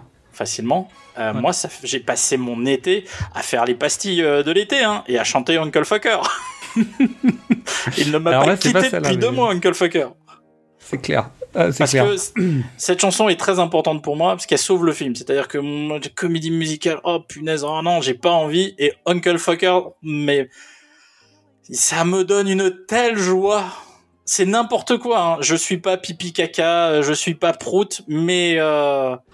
allez, c'est parti. On... Mais là, le truc, c'est qu'on est Rassurez-vous, sur on va une... pas vous décevoir. Non, on est sur une, on est quand même sur une chanson de type comédie musicale assez classique. J'ai pas trouvé d'inspiration directe. En revanche, Ah non, la, mais- séquence, la séquence d'épée, pour moi, c'est en fait, on remplace les films, tous les standards des films avec des claquettes. Non mais voilà, c'est non mais L'âge Uncle d'or, en fait, tu vois. de- Uncle Fucker, ça, ça vient de Chantons sous la pluie, de Un Américain à Paris. C'est Voilà, cette légèreté, cette rapidité, quoi. Clairement. Avec la séquence de paix, donc les paix faits par les personnages de Terrence et Philippe, puis du policier, puis d'autres gens, en fait, remplacent les, bruits de claquettes au sol. donc, résultat, c'est quand même un scandale de regarder ce truc qui parodie une comédie musicale en utilisant des épées à la place des, claquettes. C'est honteux. Mais en même temps, ils ont été obligés d'aller chercher dans toute la bibliothèque de bruitage de Comédie Centrale. L'ensemble des pets que Comédie Centrale avait en bibliothèque a été trié, choisi pour pouvoir faire que le son final du morceau fonctionne avec un maximum de paix variés et, euh, et des bonnes sonorités. Quoi. Euh, précision importante, cette séquence de claquettes de paix, c'est pas très mat, hein, c'est Mark Sheyman qui est, revenu un week-end en disant Hé les gars, j'ai trouvé cette séquence-là. Moi, tout ce que je peux dire, c'est qu'en tout cas, je pense que Damien Chazelle a été inspiré pour son numéro d'ouverture de La La Land. Et peut-être pas que pour l'ouverture, mais quand tu regardes Another Day of Sun, moi je pense que ça match. Voilà. Donc le film Terrence et Philippe dure 3 heures, puisque pendant ce temps-là, les enfants se font laver le cerveau à la sauce euh, Stanley Kubrick. Et euh, d'un seul coup, ils, sentent- ils sortent du Cinoche avec un nouveau langage qui sent bon le printemps. Ah, donc le mec du cinéma se rend compte que les gamins n'ont plus leur, euh, leur garant. il dit merde, je me suis fait rouler. Et après cette étape, il se retrouve. à- bah, en fait, le, le travail de l'école va faire son job. C'est-à-dire que on, on a connu cette période-là. Ben oui. C'est même pas, c'est même pas l'école, c'est qu'il les retrouve à la sortie. Oui. Euh, dans un plan sur une patinoire euh, naturelle qui n'est pas sans rappeler euh, Charlie Brown et Snoopy. C'est Clairement. un, Christmas, a, Merry Snoopy Christmas. Bref, le, ce qui est le, le panthéon des films d'animation aux États-Unis. hein. Donc là, Mais qui est un standard pour les enfants. En gros, dans le sens où tout le monde a la référence. Oui, et puis c'est la bande des Peanuts, euh, voilà, et puis bah, les quatre mômes de Cartman euh, vont, vont contaminer euh, Les Peanuts. Peanuts- les Peanuts, c'est- c'est sympa, c'est gentil, c'est Ah, c'est ce que ça c'est ce qu'ils c'est ce que tous les enfants devraient être. Et et t'as les quatre petites pourritures qui vont chier dans la colle, quoi. En fait, c'est c'est les gremlins, c'est euh, tu sais Macaulay Culkin, tu vois, la- Voilà. qui viennent foutre la merde et, et traumatiser les autres et transférer le virus aux autres. Waouh Donc là, on découvre Wendy, Testa Burger. Euh, donc on découvre Wendy Testaburger, donc qui est une copine des garçons. Et euh, Stan, en fait, dès qu'il la voit, bah, Il vomit parce que il vomit il est amoureux. sur un petit air de musique. Parce qu'il est a amoureux. girl that I like. Avec les petits animaux qui débarquent, tu sais, comme dans les films de Disney. J'ai trouvé que l'inspiration officielle était West Side Story, mais je vois pas pourquoi. Je suis tombé sur un, article qui parle de ça, mais je- autant Disney je vois à peu près, mais West Side Story, euh, je vois pas. Tu penses à quoi, toi, dans West Side Story? Non, moi non plus, je le. C'est vraiment. Alors, euh, il y a trois notes de. There's, Ouais, a, vois, pas un- place for us, mais c'est vraiment. C'est à la marge, mais on est plutôt sur la- du Disney quand même. hein. Le, le côté euh, scansion, rythmique, oui, c'est un truc des années 60. C'est vrai. Débarque Gregory, un petit garçon anglais a priori, Gregory. Gregory, qui va donc va et en fait connaît Wendy du passé. Alors tu sais pas comment ils ont 8 ans, tu vois, mais c'est pas grave, ils ont vécu des trucs ensemble par le passé. Donc qui n'est pas sans rappeler en fait le triangle amoureux de Casablanca en fait. T'as Gregory, t'as Wendy et t'as Stan et en fait on verra avec la suite de l'intrigue et notamment la partie avec la résistance que finalement en fait Stan joue Rick Blaine, donc celui qui est à Casablanca. Euh, Ouais. Victor Laszlo est joué par Gregory et Lilda est, est jouée par Wendy. Ok. Ça te va ou pas? C'est pas mal. Ah bah ça fonctionne. Ça marche. qu'il y en a un qui est activiste, l'autre va y aller, euh, tu vois, il y, il aura est le- d'accord. je vais prendre le risque, machin, etc. Moi, je pense qu'en fait, mais c'est vraiment c'est le début du truc, mais ça, ça se fait sur tout le film en fait. Donc, Non, euh, mais je pose ça après, vous irez voir. euh. Mettre Casablanca et South Park dans, dans la même phrase, c'est pas évident, mais t'as Eh. t'as réussi. Non, mais je prépare, je prépare le terrain, c'est pour expliquer à midi ça. je lui ai promis, parce qu'en fait, elle nous a fait sa chronique en avance, donc je l'ai écouté avant de. de, de- bah, en tout cas, on a échangé sur sa chronique avant qu'on enregistre l'épisode, donc pour une fois, je, je sais ce qu'elle va à peu près dire dedans. Donc je lui ai dit, écoute, euh, tu vas voir qu'en fait, South Park, c'est un film qui valorise la France déjà, c'est important, on en reparlera après, et en même temps pour l'Angleterre. donc voilà, on commence. C'est un film de patrimoine finalement, euh, South Park le film. En gros, personne n'a vu le film, mais ça y est, c'est la cour de récré, même si on est à l'extérieur de l'école, mais c'est la cour de récré. Ça nous rappelle quand on était gamin et que la veille au soir, il y avait eu l'émission sur les inconnus et que le lendemain, il fallait absolument l'avoir vu, sinon t'étais mort. Euh, c'est l'époque où en fait, il n'y avait pas encore les réseaux sociaux, donc en gros, il y avait une diffusion de la télévision des inconnus, de la dernière émission des nuls ou des nous c'est nous. Il fallait absolument avoir vu le truc, sinon le lendemain, t'étais un naze. Bah. T'étais bully à l'école parce qu'en fait, personne voulait te parler de ça. Et tu faisais semblant de faire croire à tout le monde que tu l'avais vu. Parce que sinon, moi- t'étais mort. Ah, moi, je me souviens en 1984, j'avais loupé euh, la diffusion de la guerre du feu. J'étais le seul de la classe. Putain, j'étais le boulet, quoi. T'étais le, Le seul boulet. qui parlait encore. Ouais. Donc t'as vécu en fait un peu les culs de feu, vu que tes collègues en fait passaient leur journée à Euh, euh. et que toi tu non, parlais mais encore. C'est surtout, donc, on, tu vois, on avait 10 ans et euh, c'est la première, c'est la première scène de sexe que euh, qu'on avait vu, qu'on voyait à 10 ans. Et moi, j'ai, moi, j'ai loupé. C'est pas faux, c'est pas faux. Ah non, mais euh, c'était, il y a 40 ans. Je m'en souviens encore comme euh, hier.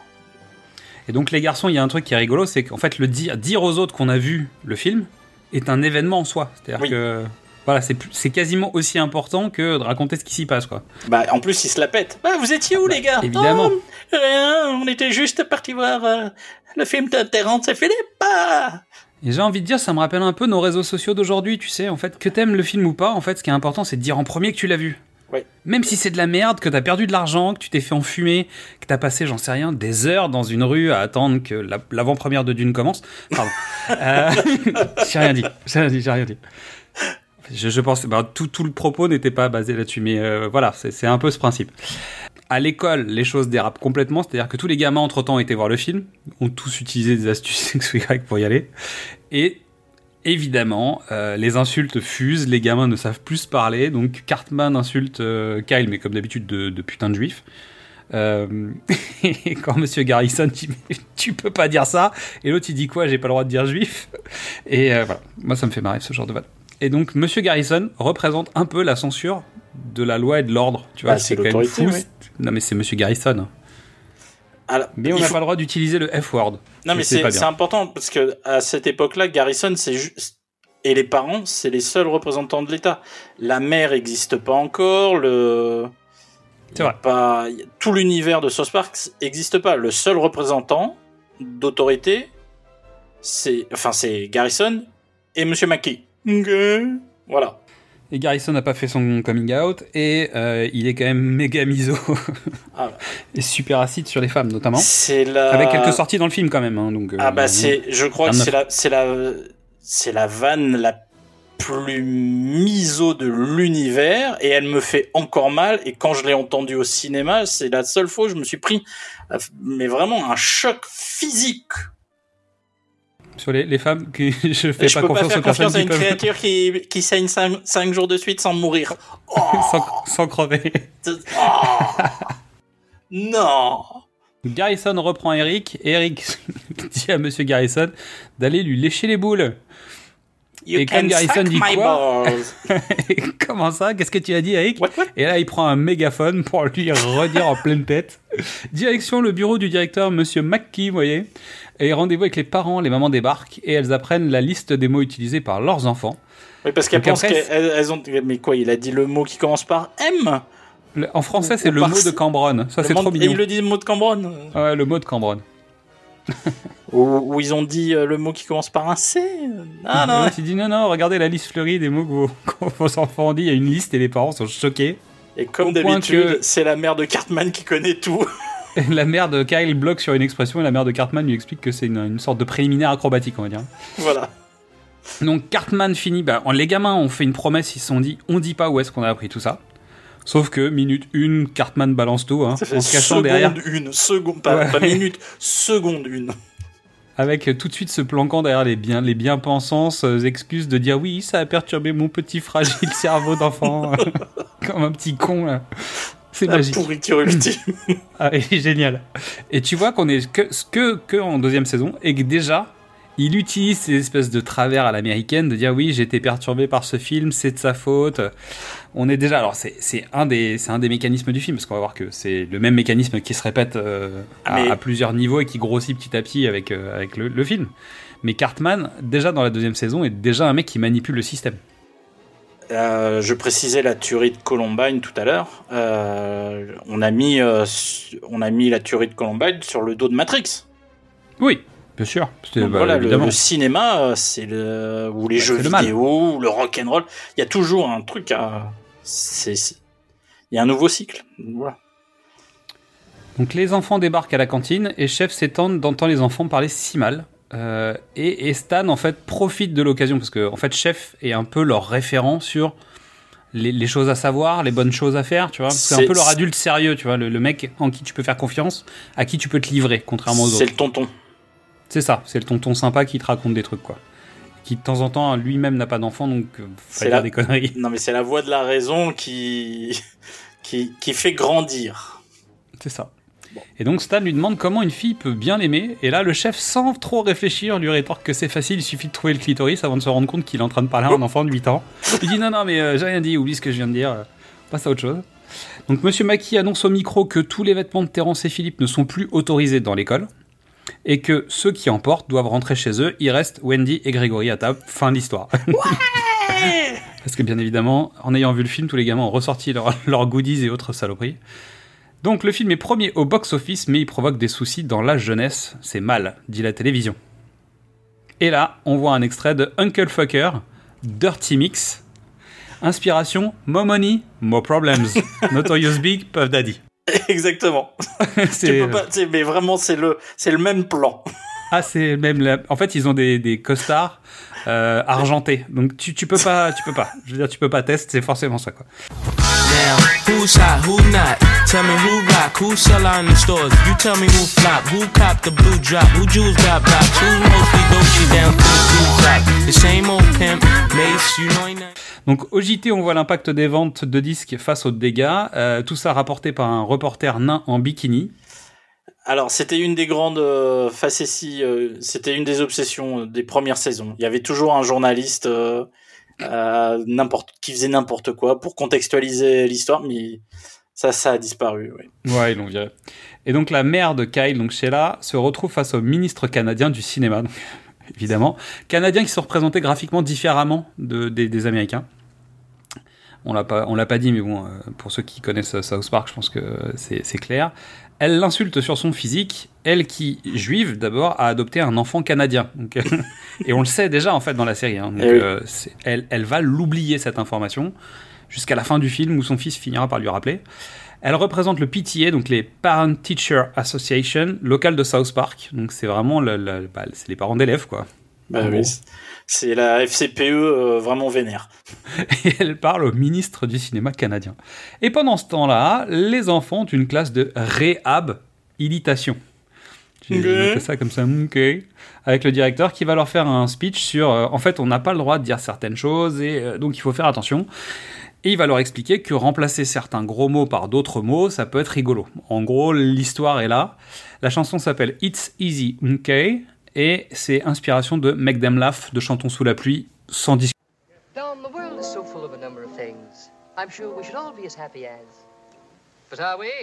No. Definitely no. Positively no. Decidedly no. Uh-uh. Make 'em laugh, make 'em laugh. Don't you know everyone wants to laugh? Ah, ah. My dad said, Be an actor, my son, but be a comical one, they'll be sad. C'est ça. C'est exactement. Et c'est une chanson très particulière. Parce que c'est la seule qui ne fait pas avancer l'histoire. Dans toutes les autres, C'est vrai. il C'est se pas, en fait, passe c'est- un ouais, truc. ouais. Ouais. L'histoire avance, euh, les personnages apprennent quelque chose. Bah, Uncle Fucker, ils apprennent les gros mots. Il y a toujours quelque chose. Là, tu peux, tu peux l'enlever, c'est pas grave. C'est juste que ça rafraîchit un, peu, ça remet ouais. un numéro musical. Voilà. Donc, il apprend aux enfants des, des mots de remplacement, comme mercredi mince au lieu de merde, de punaise au lieu de putain, bon, la base de, de l'éducation parentale, quoi. Qu'on n'arrive pas toujours à tenir, mais c'est pas grave. Euh, Mackie offre l'après-midi aux enfants pour qu'ils puissent réfléchir à tout ça. Évidemment, ces petits cons, ils font quoi? Ils vont regarder Regardez Terrence et Philippe. Philippe au cinéma. Donc à la sortie du film, Eric soutient à Kenny et aux autres qu'on ne peut pas enflammer un paix comme c'est fait dans le film. Kenny dit il fait un pari avec Cartman et il essaye et il se fout le feu. Donc il finit aux urgences où le docteur George Clooney, donc euh, puisque c'est la voix de George Clooney, dont on a parlé tout à l'heure. Donc en fait vous savez que George Clooney a un- quand même un impact indirect sur le entre guillemets le démarrage de South Park, qui était lui-même le docteur Doug Ross dans la série Urgence. hein. Et il est doublé par donc sa voix française. Soigne euh, Kenny et par erreur, le cœur de Kenny est remplacé par une pomme au four. Ah, bah Et oui, donc, c'est parce il- qu'il va réchauffe le cœur dans le micro-ondes, mais il y avait déjà une patate au mi- micro-ondes. Ouais. D'une violence et, d'un gore absolu. Sachant que le deuxième docteur dans la version française, euh, qui vient et donc qui est Eric Idle dans, dans la version anglaise, euh, est joué par la doublure vocale de, Doug- de, de Mark Green dans Urgence. Mais parce qu'en fait, c'est le personnage de Mark Green. Oui, sauf que Eric Idle, en fait, c'est pas, c'est pas, euh, c'est pas le même personnage. Non, on est d'accord, mais le physique, le. Ah oui, oui, le physique, oui, c'est ça. C'est un mec.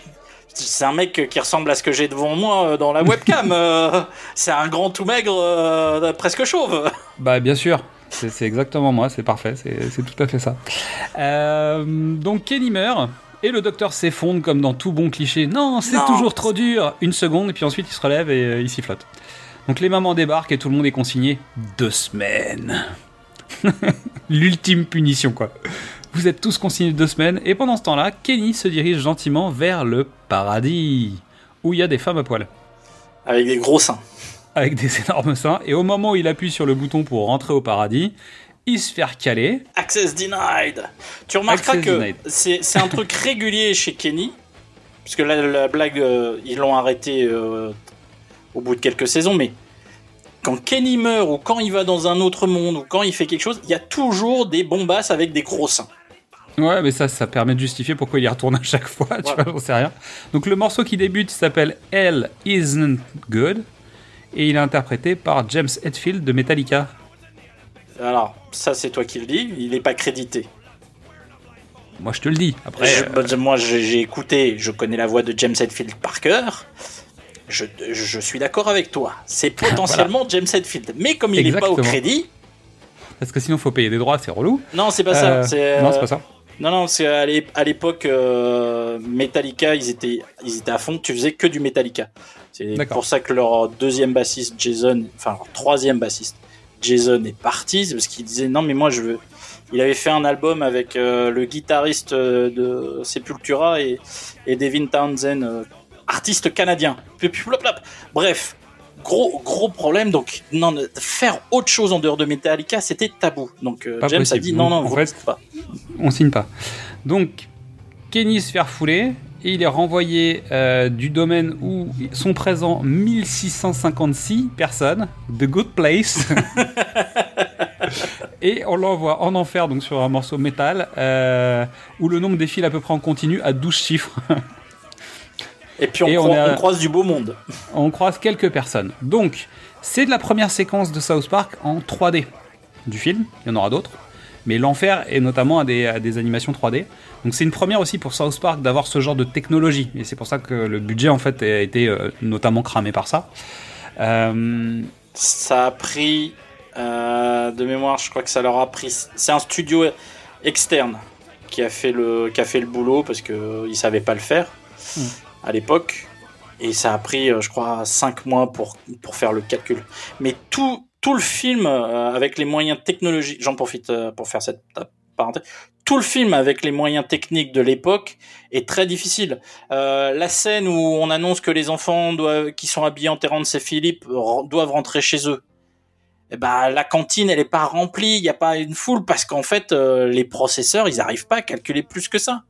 Tu peux pas mettre plus la patinoire avec les mômes, bah t'as 6, 7, 8 mômes et on est aux limites de la machine. hmm. C'est le, Qui étaient déjà des très très très grosses machines pour l'époque. Ouais, le- et donc le rendu, il est, il est long, il est compliqué. Donc faire une séquence en 3D à l'époque, mais c'était euh, impensable.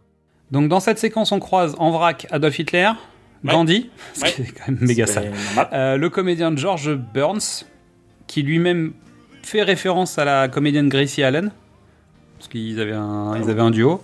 Euh, Il y a un clown tueur et il y a Saddam Hussein, qui est pas mort en fait. Mais alors, mais on là. le découvre après. On le découvrira après, mais toujours est-il qu'il y a Saddam Hussein. Mais euh, oui, enfer. Saddam Hussein n'était pas mort, mais il est en enfer. On est d'accord. Je- Un peu étrange. Donc pendant ce temps-là, à l'école, Sheila présente le plan du PTA. Il faut interdire aux enfants d'entendre du mauvais langage. Kenny est la victime, mais aussi le symbole de cette lutte. Mais comment peut-on faire? Eh ben c'est simple, la solution est toute trouvée. Blame Canada. Tout est de la faute du Canada. Point. Donc, inspiration possible de la chanson Be Prepared, le roi lion. A shining new era is tiptoeing nearer. And where do we feature? Just listen to teacher. I know it sounds sordid, but you'll be rewarded when at last I am given my dues. And injustice deliciously square.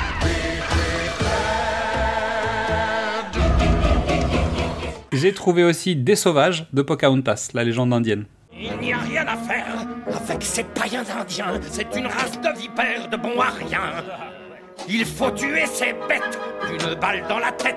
La vermine, moi je l'extermine. Tous des sauvages, des sauvages. Même pas des êtres humains. Des sauvages, des sauvages. Chassons ces païens. Mais on est sur du Disney, euh, le- la chanson du méchant, quoi. Alors, euh, ils ont, ils ont, ils ont, ils ont eu beaucoup de mal à trouver cette chanson. Ouais. Euh, c'est la dernière qu'ils ont composée, hein, qu'ils ont composée et écrite. Ils y arrivaient pas.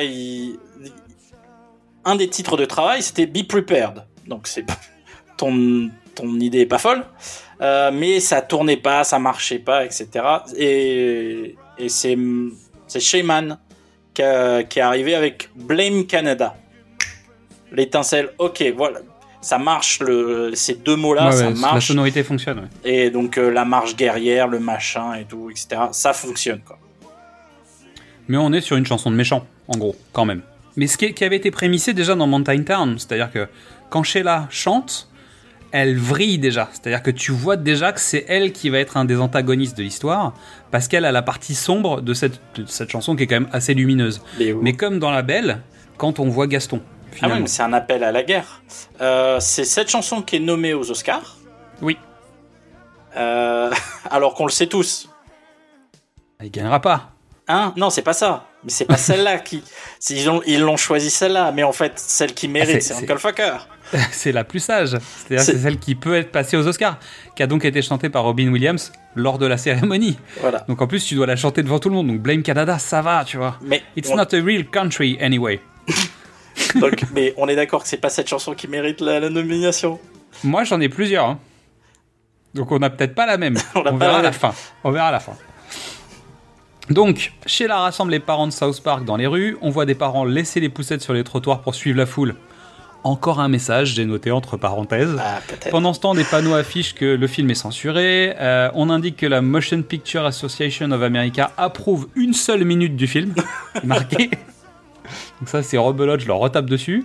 Donc sous couvert de justice de paix pour protéger les enfants, ils organisent le MAC, Mother Against Canada. Et on voit à la fin de la chanson que Terence et Philippe passent chez Conan O'Brien le jour même. Pendant ce temps, chez Stan.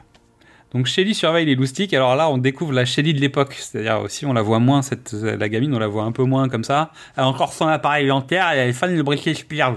Alors, la- on la voit moins parce qu'ils ont décidé de faire la trêve. Dans, C'est ça. Dans la famille euh, Parker. Parce que Trey dit euh, Mais non, mais moi je raconte mes souvenirs d'enfance. Ma grande sœur me tapait. Et elle dit Mais non, jamais de la vie Je suis désolé, moi les premières saisons, je raconte ce, que- ce dont je me souviens. Et elle est toujours pas d'accord, donc ils se sont engueulés. Et puis réconciliés. C'est bon, allez, on va faire la paix. J'ai noté qu'elle a des méthodes de babysitting dignes d'un interrogatoire de Jack Bauer. Euh, C'est-à-dire que dès qu'il y en a un qui parle, il se prend une chaise à travers la tronche. Il faut encore. C'est un enfer. Trey dit que c'est la- c'est ce qui s'est passé dans la C'est la stricte vérité. Donc elle part écouter Britney Spears, les gosses en profitent dès qu'elle a le dos tourné pour rallumer la télé et regarder Conan O'Brien. Donc le PTA de South Park, aidé de l'armée, arrête Terrence et Philippe en direct.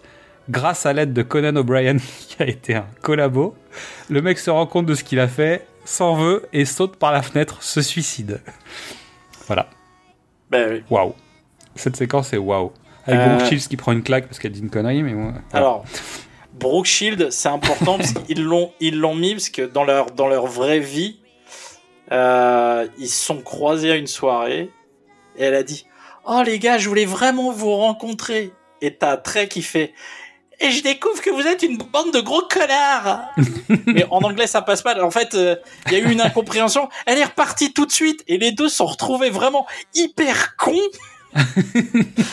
Et donc, ils se sont retrouvés vraiment chez Conan l'année suivante, et Trey, il a passé toute l'intervention à essayer de démêler le sac de nœuds pour dire non, non, mais en fait, on s'est pas compris. Donc, la présence de Brooke Shield en soi, elle est pas très, C'est un clin d'œil. elle est pas très signifiante dans le film, mais pour eux, oui. Bah, surtout quand tu imagines que c'est pas Brooke Shields qui fait la voix, c'est Mini Driver oui. qui fait la voix de Brooke Shields. Et ça, c'est moche. Mais non, parce que Mini Driver, euh, faut le savoir, c'est quand même une grosse déconnante. Mini bah, Driver, à l'époque, elle est. Euh, si je, je crois qu'elle vient de finir euh, euh, Will Hunting. Et, euh, et, et, et elle va faire Will et Grace dans pas très longtemps. Donc, Donc on se retrouve à l'ONU, l'ambassadeur canadien se plaint, l'économie du Canada dépend de Terence et Philippe. à, soix- Et- à 42%, je crois, c'est ça? Ouais, c'est ça, ou non, plus que ça, je crois que c'est 80%. Tu sais, ils montent les schémas, c'est un 70. truc de dingo. Et, et en fait, euh, ils parlent de About en About. anglais. About. en fait, on lui demande de répéter et tout le monde se fout de la gueule de son accent. Donc, en représailles, le Canada tue les Baldwin. C'est-à-dire que t'as la maison des Baldwin les mecs se font pilonner. Et je crois que c'est. C'est- Je crois que c'est le premier éclat de rire que j'ai eu dans la salle. Parce qu'en fait, c'était tellement une blague à l'époque, les Baldwin, il y en avait dans tous les films. Alors, les tu frères- savais pas si c'était les frères ou pas les cousins ou je Non, sais c'est pas. les frères, c'est les quatre frères. Et maintenant, il n'y a plus que Alec, hein, mais euh, oui, oui, on nous, on nous vendait du Baldwin dans tous les Ah non, sens. dans, toutes les, dans tous les films de l'époque, il y avait des Baldwin. Et donc, en fait, le fait qu'ils pilotent les Baldwin, moi, j'en pouvais plus. Et, et surtout qu'ils ils en loupent un, le mec fait Eh, Vous m'avez pas eu Et là, il se prend un deuxième missile dans la tronche, fin de l'histoire. quoi.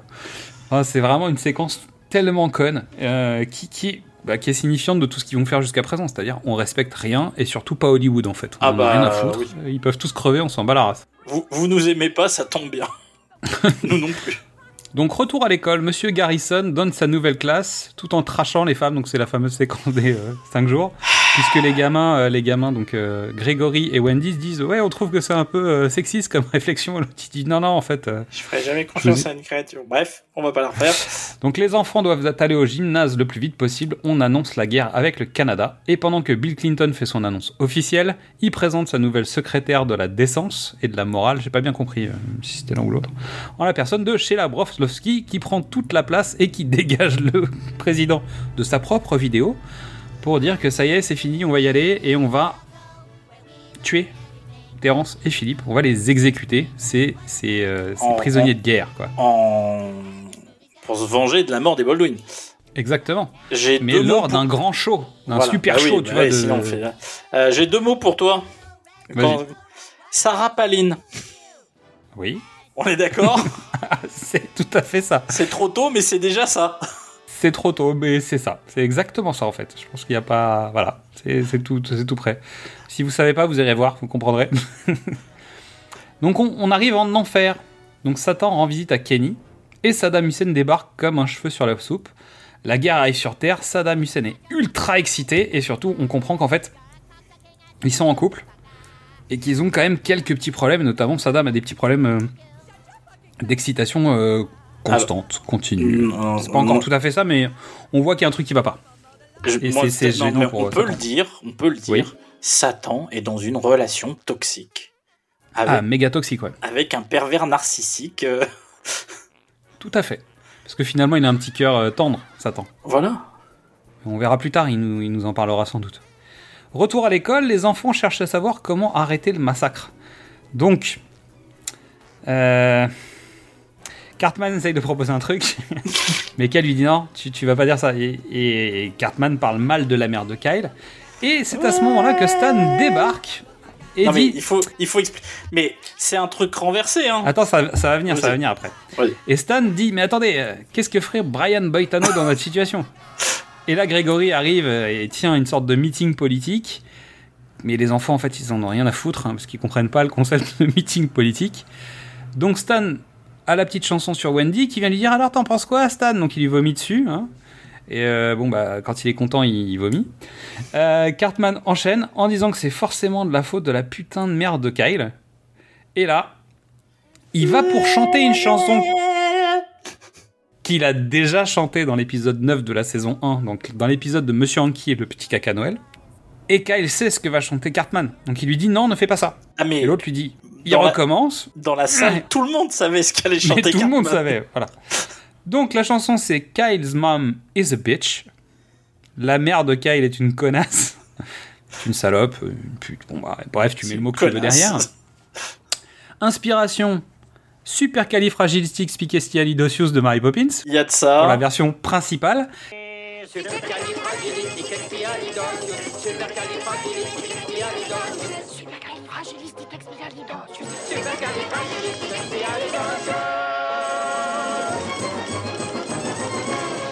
Et pour l'extension, parce qu'en fait, euh, ils ont pris la chanson de la série et ils l'ont déployée en version un peu plus costaud dans le film. Et ils ont rajouté toute une séquence It's a Small World où en fait Cartman fait le tour du monde pour que tous les pays du monde disent à quel point la mère de Kyle est une salope.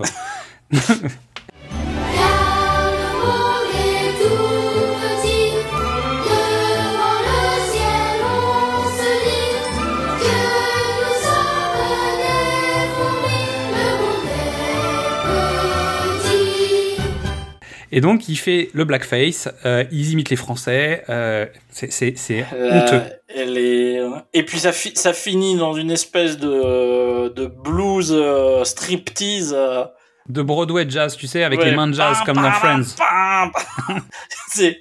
Oh, mais je me, je me, j'avais tellement mal au ventre. J'avais mal en au fait, ventre. il finit vraiment avec les mains de jazz, tu sais, comme Ouais, ouais. je pensais à Joey, tu sais, dans Friends avec les mains de jazz. Et la mère de Kyle est derrière, et en fait, il y a un blanc, tous les enfants sont scotchés, et Cartman finit son truc dans son délire avant de dire Ah putain.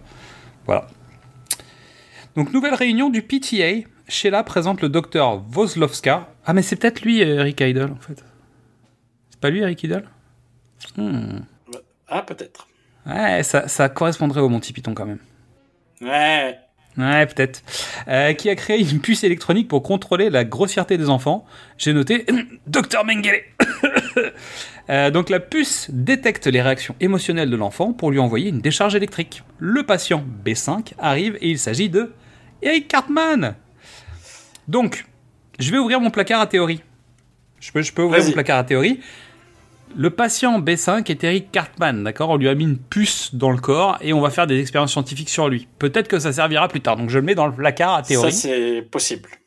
Voilà, je pose un jalon et j'en mettrai d'autres trucs dans mon placard à théorie et je vous expliquerai pourquoi à la fin. Après la démo, les parents applaudissent l'idée et ils sont prêts à tous mettre des puces dans le corps de leurs enfants la semaine suivante. hein. C'est c'est- tout le monde est ok quoi. Alors, c'est tiré d'une histoire vraie. Ah merde. Euh, c'est Matt Stone qui avait un problème avec son jeune chien qui aboyait. Ah oui, le c'est les colliers, les colliers anti-aboiement. Et oui, et donc il dit, bah, euh, on propose cette solution, qui est, qui est une solution cruelle, hein, je le réalise euh, neuf ans plus tard, euh, mais euh, on commence, on met le collier, et le chien, il aboie, et évidemment, il se prend un choc. Alors il a mal, et donc il geint, mais comme il geint, bah, le, le collier, il l'enregistre, donc il se reprend un choc, et puis le pauvre chien, il détale, et il se prend un choc, et moi et mes deux potes, on se met à courir dans la rue pour es- essayer de récupérer ce pauvre chien qui, à chaque fois qu'il a mal, se prend un choc. Donc le collier, je l'ai arraché, je l'ai foutu à la poubelle. Alors, euh, pour la petite anecdote, en fait, on- le chien de ma famille a eu ça, parce qu'il avait tendance à aboyer beaucoup. Euh, c'est horrible, déjà, je, je le dis, hein, c'est horrible. On s'en rendait pas compte euh, vraiment. On s'en est rendu compte dès la première fois où il a aboyé avec. Je peux te dire que tu as compris que le truc, euh, ça lui fait pas du bien. Donc, on lui a laissé, je pense, à peu près deux minutes. Ensuite, on lui a fait comprendre qu'on allait lui remettre potentiellement, donc il avait bien compris à quoi ça servait, donc ça, c'est cool. En revanche, on mettait plus les piles dedans. Et puis un jour, il a, Il a il a compris. fait un écart, tu vois. il a dit, hey, ils mettent pas de piles, je vais pouvoir continuer. Euh, voilà. Mais sinon, les chiens sont des abrutis notoires, hein, faut le dire. C'est con, un chien. ça- Bah tiens, la preuve en Pour est. reprendre euh, Jean-Pierre Bacry. C'est ça. Non mais tu vois bien que là tu peux plus te lécher les couilles comme avant là, tu, tu, tu, Tu- le vois. tu- hein. tu ne sens pas le cul, tu ne sens pas le cul. Donc vidéo de propagande. Donc ça c'est une blague. C'est-à-dire qu'en fait Trey Parker et Matt Stone ont été payés pour faire une vidéo de propagande. Bah, En fait ils ont fait une sorte de fausse vidéo comme ça en noir et blanc euh, pour un studio qui les avait payés pour faire un film euh, d'entreprise. D'accord. Donc c'est une sorte de clin d'œil gag à ce truc-là. Ok. Tu vois? Tout en étant sur des films de propagande de la Deuxième Guerre mondiale. Et j'ai eu l'impression que c'était un petit clin d'œil à Starship Troopers. Mais bon, ça, ça, ça n'engage que moi là-dessus. euh, qui est sorti deux ans plus tôt, donc c'est pas non plus euh, pas impossible. Voilà. Donc, évidemment, super vidéo, génial. Venez vous engager dans l'armée. Où on te présente les camps avec les rafles, les machins. Quoi J'ai dit camp d'extermination? Pas du tout, c'est un camp de travail sympathique. On, on part que les Canadiens qui vivent aux États-Unis. euh, Il y, a, il y a un petit retour de bâton euh, mémoriel euh, bien senti. hein. avec une peu un, qui, qui en fait la vidéo se termine sur un auto da fé en plus donc on est au top c'est-à-dire Oui. tu brûles tout ce qui est canadien Euh, alors avec pendant ce temps-là dans le film des vannes sur Céline Dion sur euh, Brian Adams euh, bah, des trucs des trucs qui en plus sont des vannes euh, où on tacle un peu un peu les mecs quoi donc Terence et Philippe vont être exécutés pendant une grosse fête présentée par Al Supergay et Winona Ryder Winona Ryder, je- j'ouvre mon placard à théorie, je mets Winona Ryder dedans. Bah, J'ai rien à en faire de plus, hein, mais je la. Avec le ping-pong magique, si vous voulez, je le mets dedans, je ferme le placard à théorie, on reviendra dessus après. Alors, Donc les enfants. On explicite Al Supergay, c'est le, c'est vraiment le, c'était le personnage le plus outrancier de, de l'époque déjà. Oui. Mais là, il va l'être aussi à nouveau. hein. Mais euh, non, mais je veux dire, c'est c'est c'est pas énorme. euh, c'est assez faible Al Supergay. Mais Bah, l'épisode Al Super Gay, en fait, l'épisode de, de la saison 1, c'est ça? Ouais. Euh, en fait, le chien de Cartman. le chien de Stan. Est gay. Ouais. Non, le chien. Oui, le chien. De Stan. Oui. Pas Cartman. Non, oui, le Chien chien, de de, Stan. Est gay, oui.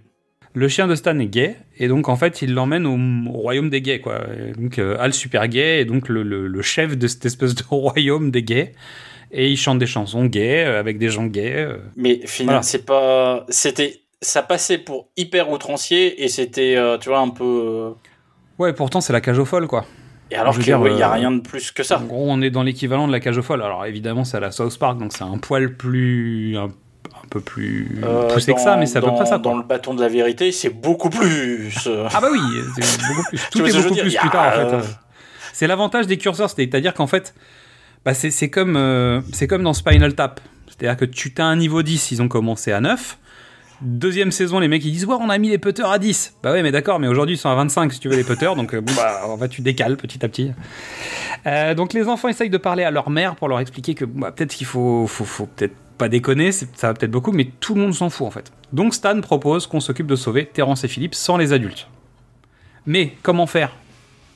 Hein? Mais qu'est-ce que ferait Brian Boitano à notre place? Donc qui est Brian Boitano, s'il te plaît? Mystery. Eh ben écoute, tout est, tout est expliqué dans la chanson, j'ai pas besoin de le dire.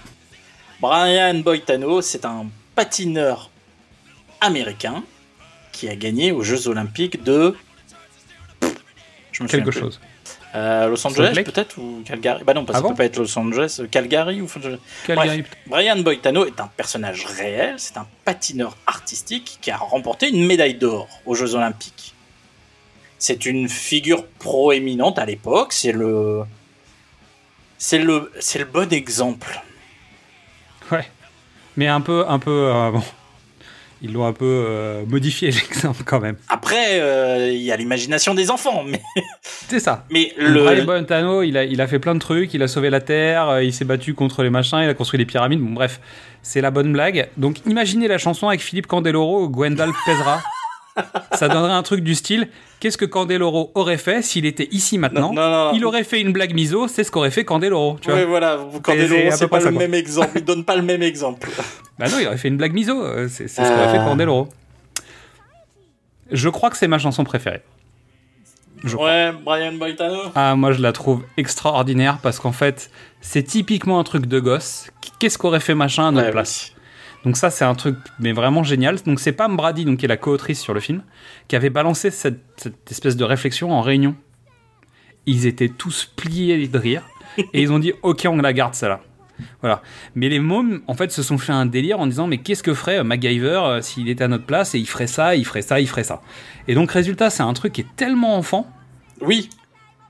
Le, le tempo, l'énergie de la chanson est extra. Euh, Il y a, en fait, je sais pas, euh, le, le môme dit moi j'ai envie de faire ça, et puis en fait je voudrais que Wendy elle m'aime bien, et puis l'autre il dit ouais moi j'aimerais bien que ma mère elle arrête de nous faire chier, tu vois. Alors, et, et chacun a ses objectifs en fait, c'est une chanson d'objectifs. C'est euh, voilà ce qu'on va faire dans l'étape d'après, et voilà nos objectifs euh, respectifs pour la suite de la quête quoi. Musicalement, c'est hyper entraînant. Ça reprend un motif de, de Oklahoma, dont on a déjà parlé. C'est un côté un peu western, cowboy. euh, on y va, quoi. Il y a de l'allant et, et c'est le début du troisième acte. C'est. Je te et surtout ça termine euh, sur un, maxi euh, euh, freeze frame euh, sur le soleil couchant de dos, alors que les personnages on les voit quand même rarement de dos en fait à l'époque. Donc c'est- je crois que c'est, en fait j'ai l'impression que ce plan il est étrange, mais je pense que c'est parce que c'est la première fois que tu les vois de dos, tous les quatre. Ouais, peut-être. Bah tous les trois, parce qu'en fait, euh, Oui, ils sont- parce qu'on les voit jamais de dos. euh. Non, c'est Il n'y vrai. a pas besoin.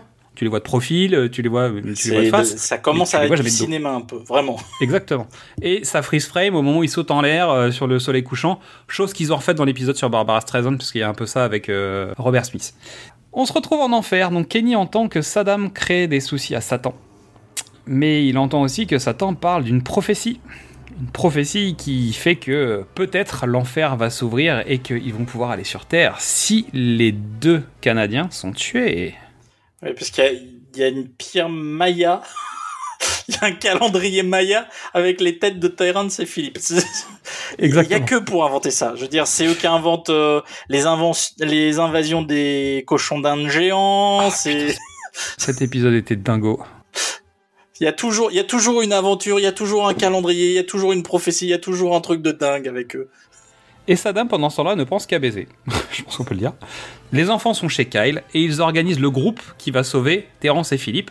Donc ils profitent d'Internet pour regarder les réponses liées au clitoris parce que vraiment Stan il attend qu'un truc, c'est quand même que...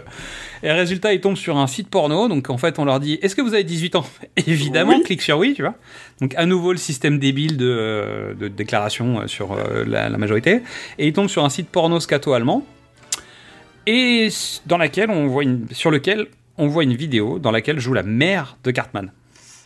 Mais là, c'est genre juste, euh, il y a du son, il y a le regard des gosses, il y a leur réaction, c'est-à-dire tu vois pas vraiment ce qui se passe. Alors toi, adulte, t'as compris ce qui allait se passer, mais en fait, tu vois rien. Non. T'as des, t'as des bouts de machin. Tu vois un petit peu, et c'est le, là, c'est le, c'est l'agression absolue de, de Matt euh, Stone. Ah bah là, en fait, ils nous ont, ils nous ont fait un Two Girls One Cup euh, dans South Park. Ah mais dire, parce, que- parce que ils ont ils ont voulu à mort et que le, la MPA leur a refusé un autre truc beaucoup plus soft, mais euh, je crois qu'il y avait un gros mot, il y avait un truc comme ça, euh, et ils ont dit ah non non ça c'est pas possible, genre une insulte. Et donc ils ont mais vraiment ils, ils ont mis les potards à pas à 25 à 250 et ils ont dit ok d'accord et c'est passé. Et là, donc là, plus jamais euh, tu plus calmeras jamais Matt ils font confiance à personne, quoi. Tu m'étonnes. Donc, si vous savez pas ce que c'est euh, Two Girls One Cup, bah c'est bien, c'est mieux, je dirais. Tant mieux. Euh, et je mettrai pas de lien dans la description de cet épisode. Non. Euh, démerdez-vous, Internet sert à ça. Donc ils reviennent au message euh, principal, le pourquoi ils allaient faire les choses. Donc Kyle, euh, 7 ans, craque Internet.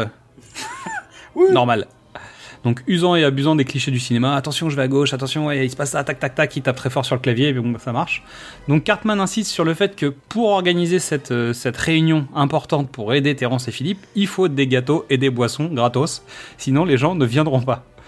Et c'est ainsi qu'il lance la résistance en français dans le texte. Donc petit clin d'œil de préparation à midi ça. La résistance c'est nous, c'est la France, tu vois. On est le symbole de la résistance. Alors euh, Casablanca. bonne ou- Casablanca. Bonne ou mauvaise escient, mais c'est nous qui avons délivré l'Amérique. Je te rappelle quand même dans le film de Roland Emmerich, on leur a envoyé quelqu'un qui est parti aux États-Unis, qui a aidé Mel Gibson à libérer les États-Unis, et c'était Checky Cario. Donc merci Checky, heureusement que tu étais là. Donc on se retrouve chez Cartman. Donc avant de se mettre au lit, Cartman est un peu embêté. euh, il, il demande à sa maman quand même si jamais elle faisait des vidéos euh, avec des Allemands étranges, est-ce qu'elle lui en parlerait? La mère a genre une seconde d'hésitation en disant bah tout à fait mon chéri, je te le dirai. Et à peine la lumière est-elle éteinte que Kenny Fantôme vient rendre visite à Cartman. Et Cartman est terrorisé parce qu'en fait il pense que c'est à cause du pari. Et que comme il a perdu son pari qu'il l'a pas payé, en fait Kenny va le hanter toute sa vie, tu vois. Sachant que lui il s'était satisfait de pas avoir perdu 10 dollars alors que son pote était mort. euh, juste parce qu'en fait il avait euh, bah, pas besoin de payer son pari. Donc retour en enfer. Donc Kenny prévient euh, Cartman, mais euh, Cartman n'a pas très bien compris, donc il lui donne des infos, mais c'est pas très clair. Et puis c'est Kenny, donc euh, c'est toujours Kenny. compliqué pour nous spectateurs de comprendre ce qui, ce qui est dit, mais bon, on a compris qu'il lui racontait un peu ce qu'il en était. Donc retour en enfer, Satan attend la mort des Canadiens avec grande impatience. Saddam, il est super heureux, il veut baiser, comme d'habitude. Donc Satan demande comment c'est la Terre, parce qu'en fait Satan ne connaît pas la Terre. Et Satan reproche à Saddam de ne plus être tendre, câlin et romantique comme au début, tu vois. Et Saddam lui dit Bah ouais, mais connasse, euh, je t'ai déjà foutu dans mon lit, pourquoi je me ferais chier à continuer en fait? Donc on est au top, vraiment on est au top du top. Et Satan s'en va de la, du lit conjugal et va aller chanter dans les enfers une chanson qui s'appelle Live Up There. Inspiration, on en a déjà parlé. La Alan petite Menken sirène, ah bah Ashman. ça c'est clair, c'est partir là-bas de la petite sirène. Tous ces secrets que j'ai gardés, ne crois-tu pas que les faits m'ont comblé? Ne crois-tu pas que je suis bien trop gâtée par la vie? Vois ces trésors et ces merveilles, toutes ces richesses qui brillent comme des soleils. En voyant ça, tu te dis, oui, c'est un paradis. Rien qu'un jour du bossu de Notre-Dame qui fonctionne un peu sur le même mécanisme. Je crois qu'ils n'entendent pas la voix de mon cœur qui se meurt quand je vois les gens d'en bas.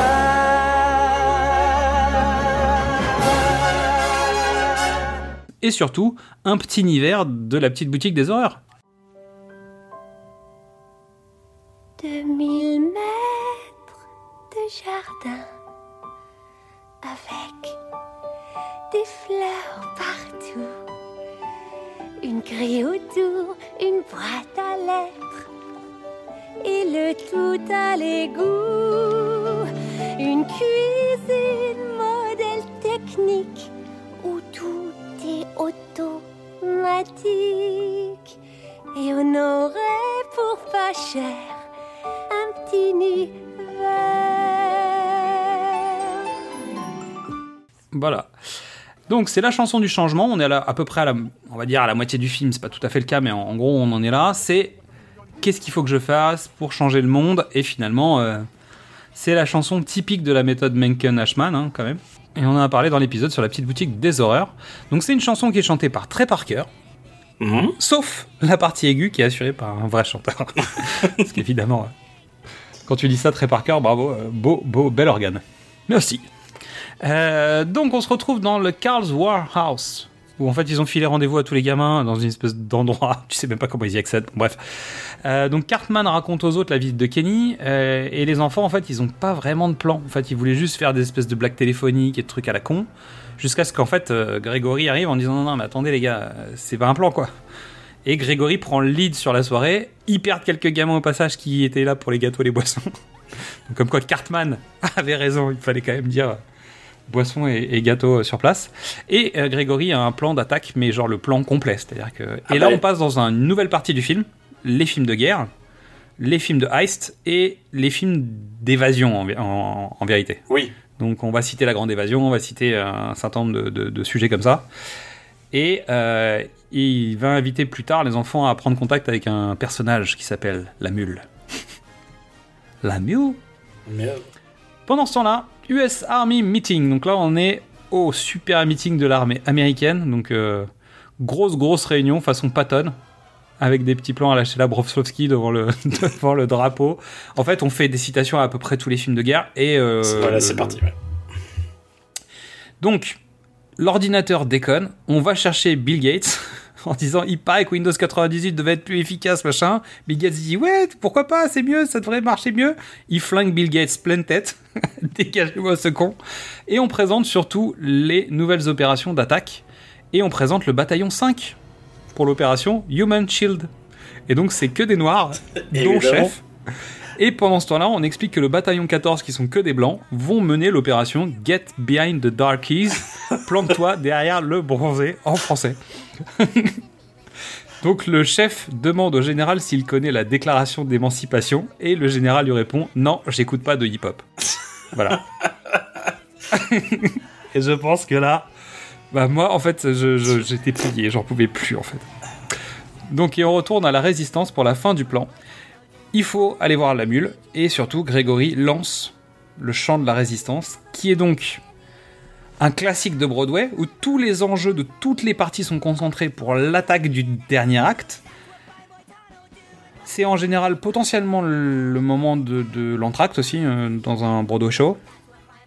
Quand tu fais ton medley dans West Side Story, plus ou moins c'est l'entracte après, bah tu vois, Euh, moi- c'est l'entracte vient de, vient de terminer, bah tu vois, c'est un. Non, moi je mets l'entracte après Brian Boitano. C'est vrai Ouais. Ouais. Ah, en même temps, ouais, sur le freeze frame, ça a du sens.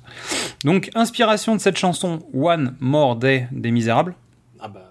One more day before the storm. I follow where she goes. At the barricades of freedom.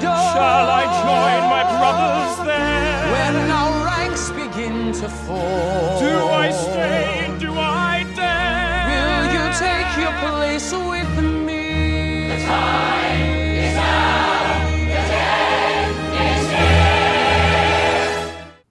Et, euh, et Tonight de West Side Story.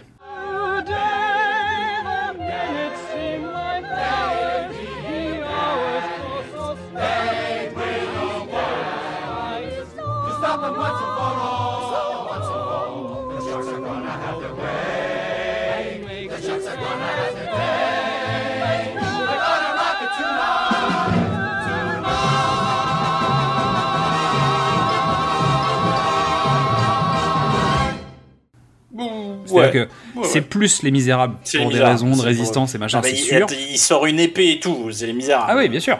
En revanche, le mix des différents protagonistes qui vont chanter ce qui va se passer ce soir, machin, nanan, euh, parce que les mecs, quand même, les militaires chantent Tomorrow Night.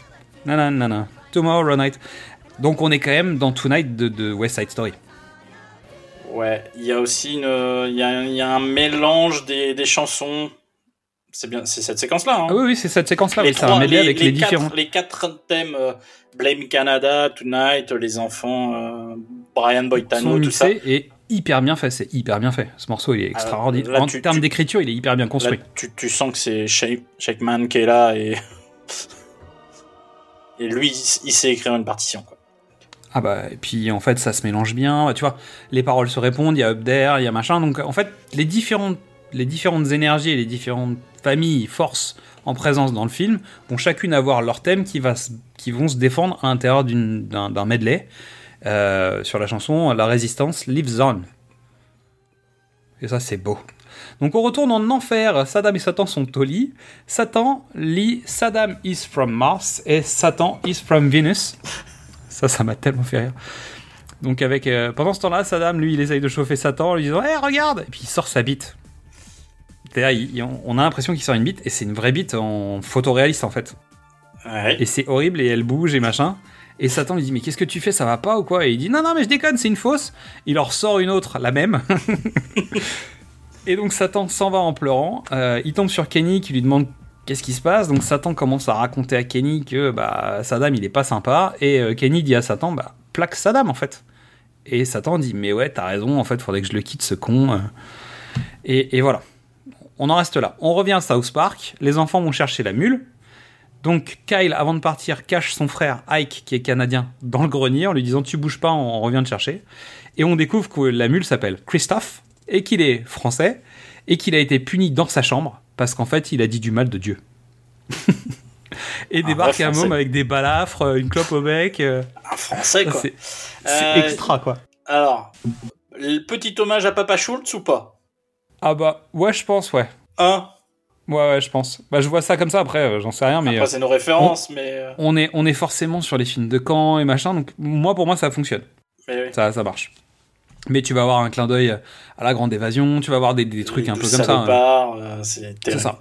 Donc on est vraiment sur tous ces films-là, entre bah, les films d'évasion ou d'invasion, tu vois, parce que euh, parfois tu dois sortir, des fois tu dois rentrer. Hein, donc, Ouais, euh, en fait, t'as tu- raison, c'est un cambriolage, c'est un heist movie, mais. euh, Militaire. d'invasion. C'est un film d'invasion. Ouais, c'est voilà, ça. C'est pas mal. On retourne en enfer, donc Satan vire Saddam, mais Saddam lui dit attention, mais non, mais écoute-moi, euh, je vais changer en fait, je peux pas, tu vois, je sais que je suis un con, je sais, machin, je vais changer, avec la chanson qui s'appelle I Can Change, inspiration Oliver. You've got to pick a pocket or two. In this life, one thing counts in the bank, large amounts. I'm afraid these don't grow on trees. You got to pick a pocket or two. You got to pick a pocket or two, boys. You got to pick a pocket or two. Avec un léger petit côté Kropke, j'ai l'impression quand même. Ah bah.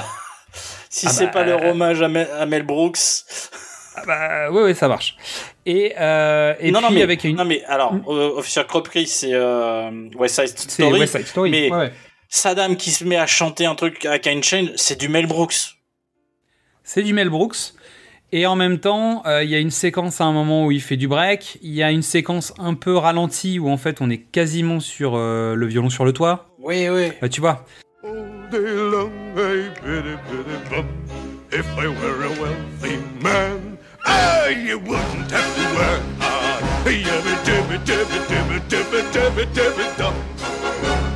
Lord, who made the lion and the lamb, you decreed I should be what I am.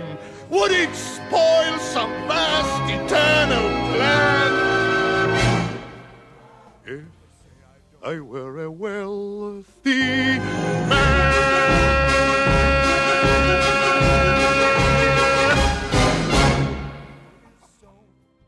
Et surtout, quand tu fais Saddam chanter des chansons en rapport avec des inspirations qui peuvent être juives, c'est quand même.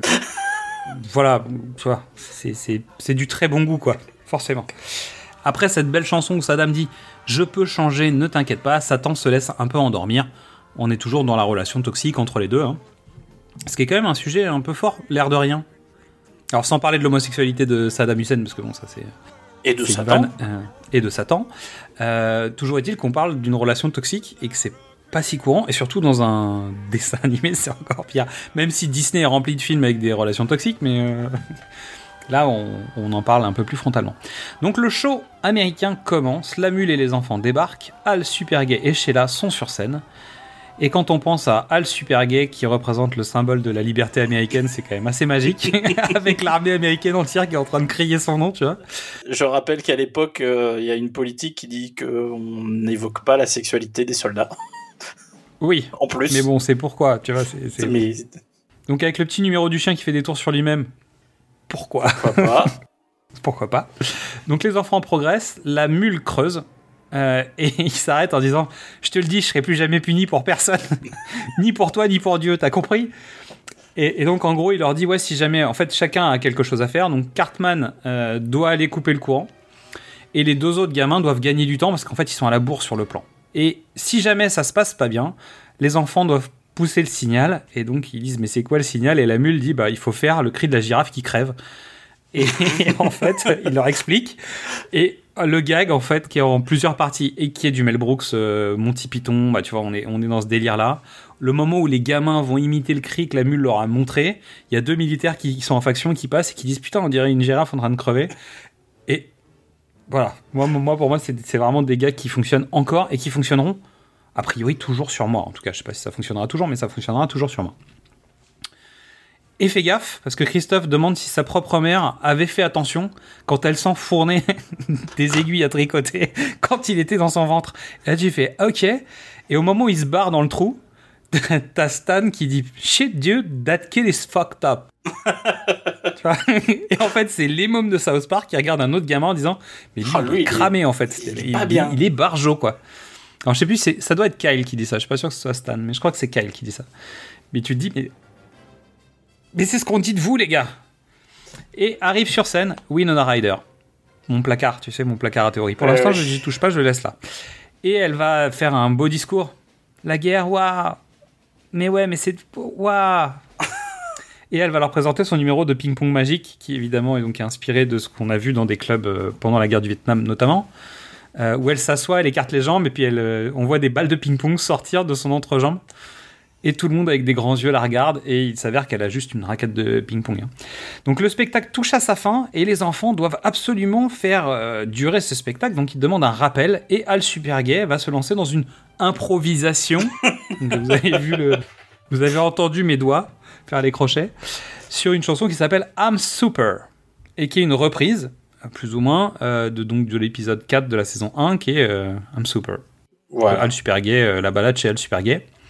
It's Okay to be gay, où apparaissait euh, Big Gay Al, en fait, pour la première fois.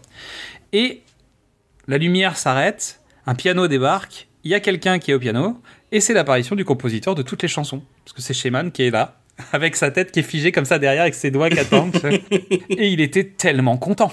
Bah oui. C'est-à-dire que quand il en parle, il dit mais moi j'étais tellement content d'être dans South Park. En fait, je crois que c'est le, tu sais, c'est le bon élève parce que quand tu regardes sa carrière, il a, il a fait des trucs de sale gosse évidemment parce que quand tu fais Hairspray, bon, euh, t'es- pas clean 100%.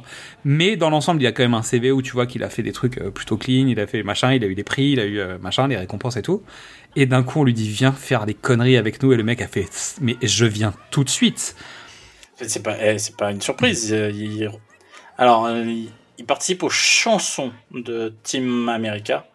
Ouais. Il a fait la, il a fait le, le- il a fait la musique originale aussi, mais ça a pas plu, donc ils ont pris autre chose. Mais il, est- il y est retourné de bon cœur. Bah clairement.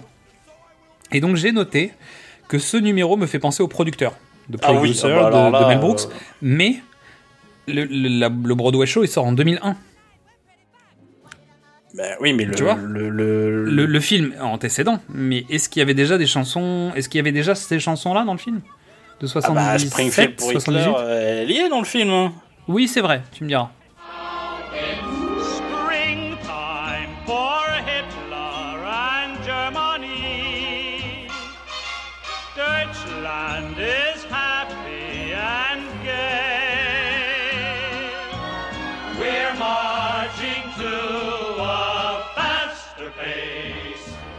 Non, mais je pensais plutôt à, euh, aux autres parties où en fait le, le metteur en scène chante avec son staff et machin. Ou, euh, et ça, je suis pas sûr. Mais je pense à ça. Après, euh, Euh, voilà. Non, attends, si, si, non, non, la comédie musicale, elle doit déjà exister en 99. t'es sûr? Quasiment. Parce que ouais. j'ai j'ai fouillé un peu, je suis tombé sur 2001, donc je me suis dit, bon, bah, ça doit pas être ça. Peut-être, je sais pas. Avec ma réplique de la chanson qui Don't you think I'm like God in this hat? C'est pour changer de tempo. Mais je veux dire, le truc, il est parfait, quoi. Euh, petit clin d'œil à né un 4 juillet au passage. Hein. Ouais. Un film Al totalement termine- oublié maintenant. Ah bah tu m'étonnes. Euh, bah, Tom Cruise est en fauteuil roulant, il est, il est sorti du placard, donc c'est déjà pas mal. Euh, mais bon, ça c'est une vanne de South Park. Non, il n'est pas encore sorti du placard à l'époque. Non, pas encore. Et Big et Al termine la bite à l'air. Normal. C'est pour ça que je te dis que le personnage avait été scandaleux dans la série, mais finalement il peut avoir la Non, bite non. à l'air et a priori ça pose de problème à personne. Deux fois. Oui. C'est-à-dire qu'il y a un premier plan où il est en gros plan et après il y a le numéro final où il y a tout le monde et il a encore la bite à l'air. Bon, c'est pas, c'est comme ça. Donc pendant ce temps-là, la résistance, retour. Cartman arrive au disjoncteur, mais Kenny lui rend visite à nouveau en lui disant Dépêchez-vous les gars, il faut faire quelque chose parce qu'en fait Satan et sa dame ils arrivent. Et il oublie de couper l'électricité, donc il ne coupe pas l'alarme. Et malheureusement, bah, ça va poser problème à la mule. Donc Kenny vient de le prévenir que l'autre monde arrive. Alors je réouvre mon placard à théorie. Il y a un autre monde qui va venir dans notre monde à nous. Voilà, je, je mets ça dans l'autre placard à théorie avec euh. Winona Ryder et, et- et le, le patient B5. Et on en reparle à la fin. Donc la mule a réussi à atteindre la scène, mais l'alarme se déclenche. Il est attaqué par des chiens. Et il voulait surtout, surtout, surtout pas que ça arrive, parce que les chiens, c'est de la merde. Et on l'entend gueuler dans les tunnels et machin. Et il meurt dans les mains des garçons en chantant La Résistance, le rappel. La reprise, quoi. Toujours. C'est beau. Il faut une reprise. Non, mais c'est vrai. Non, mais honnêtement, c'est vraiment bien. Puis l'orchestre s'emporte, tu sais. Et l'exécution va arriver. Les enfants préviennent tout le monde pour la prophétie, mais tout le monde s'en fout complètement. C'est pas vrai. On se paye leur tronche quand même. Non, parce qu'il commence à réussir un peu à retourner et, et c'est là où Bah, ils mettent Kyle la graine, peut-être. sa mère. Non, c'est après. Parce qu'en fait, là, ils, ils se foutent de leur gueule et ils disent Allez-y, allez-y, monsieur Garrison, euh, lancez l'électricité. L'autre Ah oui, dit Putain, je euh, devais rester anonyme. Et là, il balance le jus sur les Canadiens. Mais à ce moment-là, l'armée canadienne attaque. C'est vrai, voilà. Et au moment où Cartman essaye de couper le courant pour empêcher que Terence et Philippe euh, ne crèvent, en fait, il se prend une décharge de dingo. Mais ça va. C'est-à-dire qu'il aurait dû crever, mais ça va. Donc, on est sur le champ de bataille. Terence et Philippe doivent être exfiltrés. Donc, Stan est touché par une explosion. Il tombe dans les pommes. Et comme dans un film dont on taira le nom, il n'ira pas sur Dagoba, mais il va parler avec le clitoris. Le clitoris lui apparaît. Ouais, c'est ça. Ah là dans là, une oh là, espèce de mais rêve. vraiment. Ça, c'est génial. C'est C'est- génial. Et c'est un, et c'est un vrai clitoris. Je veux dire, physiquement, c'est un clitoris. Quoi. Alors, Il y a pas de... non, c'est enfin c'est le début, c'est la partie émergée Non, d'un clitoris. Tu vois ce que je veux dire c'est, c'est pas, c'est pas, on t'a mis un personnage. Ah non non, c'est euh, c'est un gros On clitoris de physiquement 6 un mètres de clitoris, haut. quoi. euh. C'est ça. Euh, j'ai pensé à Starship Troopers encore, mais j'ai pensé à Dune aussi. Mais bon, ça c'est normal. Ah, mais- Bah, le Dune de Lynch, hein, Oui, oui. le- le- parce que l'autre était pas C'est encore. c'est le, rire franc. Le, le, le, le, le rire le plus dur, c'est euh, la vanne de Garrison. Et celui-là, mais j'ai mais j'ai j'ai Ah ri pendant une minute. le too much de putain mais les mecs ont osé faire ça quoi. Donc en gros on parle de donc de Star Wars mais aussi d'Excalibur c'est-à-dire que le, le- tu vois Ah bah, l'attitude le truc euh, tu vois c'est Borman quoi. Euh, donc on a les deux armées qui se font face mode bourrin et en fait étonnamment en fait t'es comme sur un stade de foot tu sais t'es au milieu la caméra bouge pas et tu vois les deux armées se Ah foutre ouais. sur la gueule comme ça. Plan qu'on a revu dans Ready Player One finalement alors avec des angles de caméra avec euh, un peu de mouvement avant mais il y a une séquence comme ça dans Ready Player Mais- One et j'ai repensé à ça. Tu demandes à un enfant de dessiner la guerre, il te fait ça. Hein? Ah bah bien sûr. Ah, c'est un dessin d'enfant, t'as un plan plat et puis t'as deux Eh armées oui, qui s'affrontent. voilà. C'est ça la force de. C'est un truc sur lequel on on parle pas assez. C'est que les mecs ils travaillent sur le visuel de l'enfance. À partir de, bah, depuis le point de vue d'un enfant, pas Voilà, surtout, mais, sur mais une partie des choses. Mais ils trouvent toujours des trucs justes et nouveaux. Donc Kyle et Cartman, c'est ça, tombent sur M- Monsieur Garrison qui est au sol, Ouais. qui est blessé, qui va mourir. Il leur donne Monsieur Toc en leur disant sauvez Monsieur Toc, mais c'était le cliché des films de guerre, tu vois. Et les gosses s'en battent un peu les steaks quand même, mais c'est pas grave. Débarque l'opération Human Shield, bon, qui est pas vraiment un succès parce que le chef a quand même demandé à ses collègues d'organiser le truc. Et au moment où on va leur tirer dessus, les mecs se baissent et c'est tous les blancs du bataillon 14 qui se font buter. Ils ont rappelé quand même qu'ils protégeaient les chars et les avions. T'as pas compris le concept. C'est-à-dire, je, je comprends pas pourquoi les mecs sont sur les avions et les chars, mais peu importe, c'est honteux. Euh, J'adore ce truc. Donc les mamans se rendent compte enfin de ce qu'elles ont fait, sauf Sheila qui s'en fout toujours un peu. hein. Donc Cartman s'excuse auprès de Kyle de l'avoir traité de juif. Car Kyle lui dit Mais je ça, suis juif. Pareil, c'est dans c'est la séquence euh, de, de tous les films. euh, les, les deux ennemis se rabibochent. Je suis désolé, Kyle. Je t'ai dit, je voulais pas t'a- te, te- dire te traiter de juif. Mais je suis un je juif, suis juif, Cartman, gros con. Et l'autre, il dit Ne sois pas si dur avec toi-même. à ce moment-là, Stan arrive avec la résistance. Et Cartman semble avoir un truc bizarre. euh, Il y a des éclairs qui lui sortent des doigts. Donc les Américains ont trouvé Terrence et Philippe, mais les enfants s'interposent. Donc le général leur dit Non, mais les enfants, laissez-nous faire, vous aurez toujours des blagues de paix sur Nickelodeon. Allez, bim, cartouche. Et Sheila demande à Kyle de partir, mais il refuse. C'est une question de liberté d'expression. Et Kyle balance à sa mère qu'elle a même oublié qu'elle avait un fils canadien, et tout le monde est un peu scotché par l'info. Mais comme il a utilisé un gros mot pour le dire à sa mère, sa mère prend le flingue du général, elle bute Terence, puis Philippe. Voilà, fin de l'histoire. Et quand les deux Canadiens touchent le sol, Satan sort de la terre, son armée envahit le monde, et Saddam est immortel. Pourquoi? Je ne sais pas. Mais bon, pourquoi pas? On sait pas. Mais Sheila lance I just tried to make Earth a better place for children. Et là, There's a place in your heart. tu vois ou pas? Heal the world, make it a better place. J'étais là, genre, c'est pas possible. Je pense que c'est une citation. Moi, je l'ai vu comme ça. Non, qu'est-ce que t'en penses? Possible. Possible. Donc Saddam essaye de prendre le lead sur, euh, mais Satan n'ose pas trop intervenir. Donc Saddam insulte Cartman, qui lui répond. Mais grâce à sa puce, en fait, Cartman il envoie de l'électricité sur les monstres venus des enfers et il les défonce. En Et disant d'un des coup, gros mots. Cartman se dit, en disant des gros mots. Et Cartman se dit, waouh, j'ai des super pouvoirs. Et ses potes font, vas-y, Eric, tu peux y aller, tu vois. Et là, il commence à tirer sur Saddam Hussein qui dit, mais attends, mais tu peux pas être si vulgaire en étant si petit, tu vois. Et on se retrouve dans Dragon Ball Z. Puisque finalement, Eric Cartman est est un super Saiyan. Donc avec des méga super pouvoirs grâce à sa puce et grâce au traitement scientifique qu'il a subi, il a des super pouvoirs qui vont permettre de renvoyer les méchants dans leur monde. Je remets ça dans mon placard à théorie, d'accord Ok. Je l'ouvre à la fin. Donc Satan regarde Saddam en train de se faire défoncer par des éclairs mais ne réagit pas. Coucou Star Wars, tu vois. Et finalement, Satan balance Saddam dans le trou pour le buter. Coucou Star Wars. Et Saddam tombe sur un pic avec les boyaux qui sortent, c'est dégueulasse. Et le cœur, non, non, c'est le cœur qui, qui reste accroché au pic. Non mais du- tu vois ce que je veux dire, en plus c'est c'est horrible, c'est-à-dire c'est crasseux, c'est graphique, c'est l'enfer quoi. Donc Satan dit remercie Kenny de l'avoir fait réagir et de lui avoir ouvert les yeux. Et il lui demande ce qu'il peut faire pour lui. Et Kenny... Et finalement on comprend qu'il demande que tout redevienne comme avant. Et Satan lui dit ouais mais si je fais ça tu vas rester mort en fait. Et il se sacrifie pour tous ses amis. Satan trouve Monsieur Toc. Oui. Et d'un seul coup, il va se mettre à parler avec son doigt. Oh, c'est sympa. Avec son doigt. Et, et Monsieur Toc lui parle surtout. Kenny enlève sa capuche. Pour la première fois de la série, on voit la tête de Kenny de face.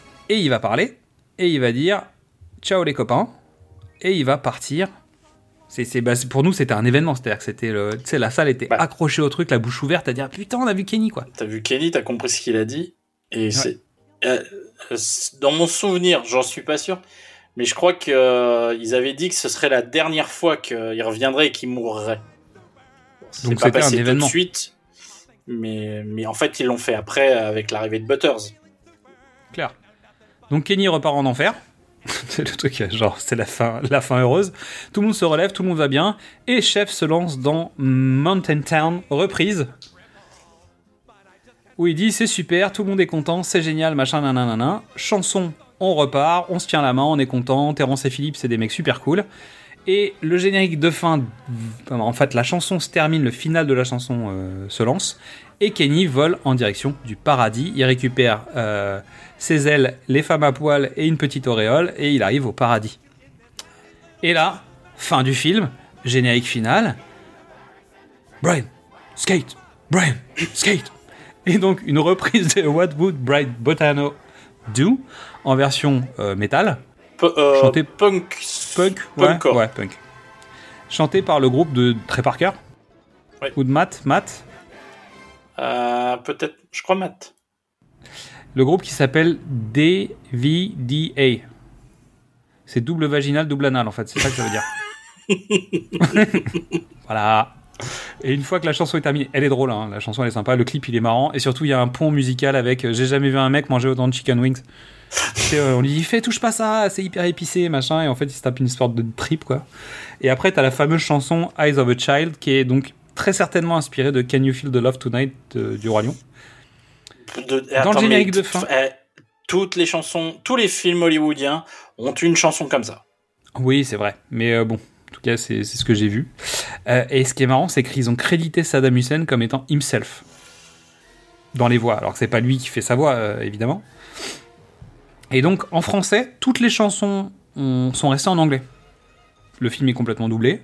Même quand ils font des appels à On nique ton oncle et machin, euh, Ouais. quand les enfants chantent Uncle Fucker, c'est en français. En revanche, toutes les chansons sont en anglais. Et je trouve que ça marche bien. Bah, Ça passe bien. Vaut mieux, quoi. Bah ouais, c'est clair. Le générique se termine. Scène post-crédit. Ike est toujours dans le grenier parce que tout le monde l'a oublié. Et il mange une souris qui lui passe sous le nez. Voilà. Fin du film. Donc, une rumeur, je dis bien une rumeur, circule sur le fait que Saddam Hussein, quand il a été attrapé, a été forcé de regarder South Park, le film, en boucle pendant des jours. Voilà, ça ressemble à du Trey Parker Matt Stone, ou en tout cas à une espèce de vieux troll d'internet, mais c'est une rumeur qui circule. Je, je pense que c'est pas le cas, mais toujours est-il que. Non, parce que Euh, moi, si je devais voilà. faire regarder un film en boucle euh, avec Saddam Hussein, je, je choisis Hot Shot. Mais deux. Shot 2, ouais. Donc le film est entré dans le Guinness Book des records en 2000 comme le film d'animation contenant le plus de vulgarité puisque ces messieurs ont cumulé 399 jurons parce qu'à 400 on changeait de PG. En gros. Donc on s'arrête à 399 en utilisant 146 mots fuck, 128 gestes obscènes, 221 actes de violence. Bah voilà. Alors après, je suis tombé sur 199 euh, vilains gestes, 221 actes de... Bah tu vois, j'ai des, trucs. Et dans la chanson Kyle's Mom, euh, le mot bitch est cité 56 fois. Bitch, bitch, bitch, bitch, bitch, Mais- bitch, bitch, bitch, bitch, bitch. Mais ce n'est pas le film le plus vulgaire du cinéma. C'est le film d'animation. Mais à ton avis, Mystery, quel est le film le plus vulgaire du cinéma? J'ai un top 5. Alors après, je suis pas sûr parce que j'ai refouillé, j'ai essayé de retrouver des stats. J'ai pas trouvé tout à fait la même chose. Pour t'aider, il y a deux Martin Scorsese dans le top 5. C'est clair, euh, les affranchis. euh. Non. Alors, il y a L'arme fatale 3. Non. Merde. Fuck. Fuck, fuck. Fuck. Fuck, fuck, fuck, fuck, fuck, fuck, fuck. Il y, a un Tarantino, c'est obligé. Punaise. Bah en tout cas, dans le classement que j'ai trouvé, il n'y a pas. Vas-y. Donc en cinquième, Fury. J'étais étonné. Fury. Ouais, le, truc de le tank. Brad Pitt Ouais. Ok. J'ai été très étonné. En quatrième place, Jay et Silent Bob Ah ouais, contre-attaque. évidemment, je suis Ok. con, mais je suis con comme, la- comme une bite molle, quoi. Mais évidemment. en numéro 3, un film de Martin Scorsese qui s'appelle Casino. Ah oui. En 2, le film qui s'appelle Uncle Tom qui est sur Netflix. Pas vu du tout. Et en numéro 1, un autre film de Martin Scorsese avec Leonardo DiCaprio, Le Loup de Wall Street. forcément. Je veux dire, euh, C'est vrai. Il y a forcément ce truc-là. Bon, alors, à titre personnel, parce que c'est quand même une anecdote, c'est une information, mais je vais quand même donner un avis perso. euh, quand le film Les Simpsons sort en 2007, ça fait 15 ans que Les Simpsons ont commencé. Et malgré tout le respect que je dois à cette série, parce qu'il a quand même formé pas mal, parce que j'ai regardé Les Simpsons dès que ça a commencé en France, je suis resté complètement froid devant ce film, parce qu'en fait, je trouve euh, que son Under the Dome euh, version Stephen King South Park Simpsonné, là, bah j'ai pas eu d'effet waouh en fait en voyant le film Les Simpsons, parce que j'avais l'impression de voir une sorte de méga épisode. Là où en fait South Park, au bout de deux saisons, ils ont mis une telle pression sur le cinéma d'animation que avant de faire plus waouh, en allant plus loin, plus fort, plus, plus vite, bah, en tout cas ils, ils avaient prévenu, hein, bigger, longer et uncut. Euh, j'ai eu du mal en fait à, à me dire putain les Simpsons ils ont fait que ça, tu vois? Euh, Je comprends. J'ai pas l'impression que ce soit le cas pour tout le monde, hein, qu'on soit d'accord. Je, Euh, je trouve que, euh, mais je trouve que le, le film des Simpsons aurait pu être tellement plus mauvais. L'idée du Dome, c'est pour justifier de montrer tout le monde, parce que Oui. l'univers des Simpsons il est tellement grand, tellement large que c'est. permet de- Euh, de, bloquer sur- les personnages et d'avoir une histoire en tout cas tenue sur, le, sur la ville vraiment et sur les personnages Euh, que tu connais. Ma- Matt et Trey le disent dans, dans l'audiocom. Euh, en fait, quand ils démarrent la création du film, ils ont des obligations. Euh, bon, on a, il faut Monsieur Mackie, il faut Garrison, il faut la mère, il faut. Déjà, le, euh, oncle Jimbo, il y est pas, tu vois. euh, Tu le vois vite fait à la fin. Mais, mais tu vois, il faut le, il faut le chef, il, faut, il, y a, il y a des obligations. Mais ils en ont pas beaucoup parce que l'univers est pas très étendu. Après 15 ans, oui, c'est sûr que tu as besoin Euh, de tu beaucoup de t'imagines les Simpsons? Alors il faut, il faut Krusty, il faut le chef Wiggum, il faut Flanders, il faut Apu, il faut, enfin c'est c'est pas possible. Bah, c'est compliqué à gérer, ouais, clairement. Mais je te dis, moi, je suis sorti du cinéma en me disant, ah, pff, zut. Bah, tu vois, il y avait un truc euh, mince. En fait, j'ai passé un moment sympa. Mais, euh, tu vois, en fait, euh, pour le coup, South Park l'avait déjà fait.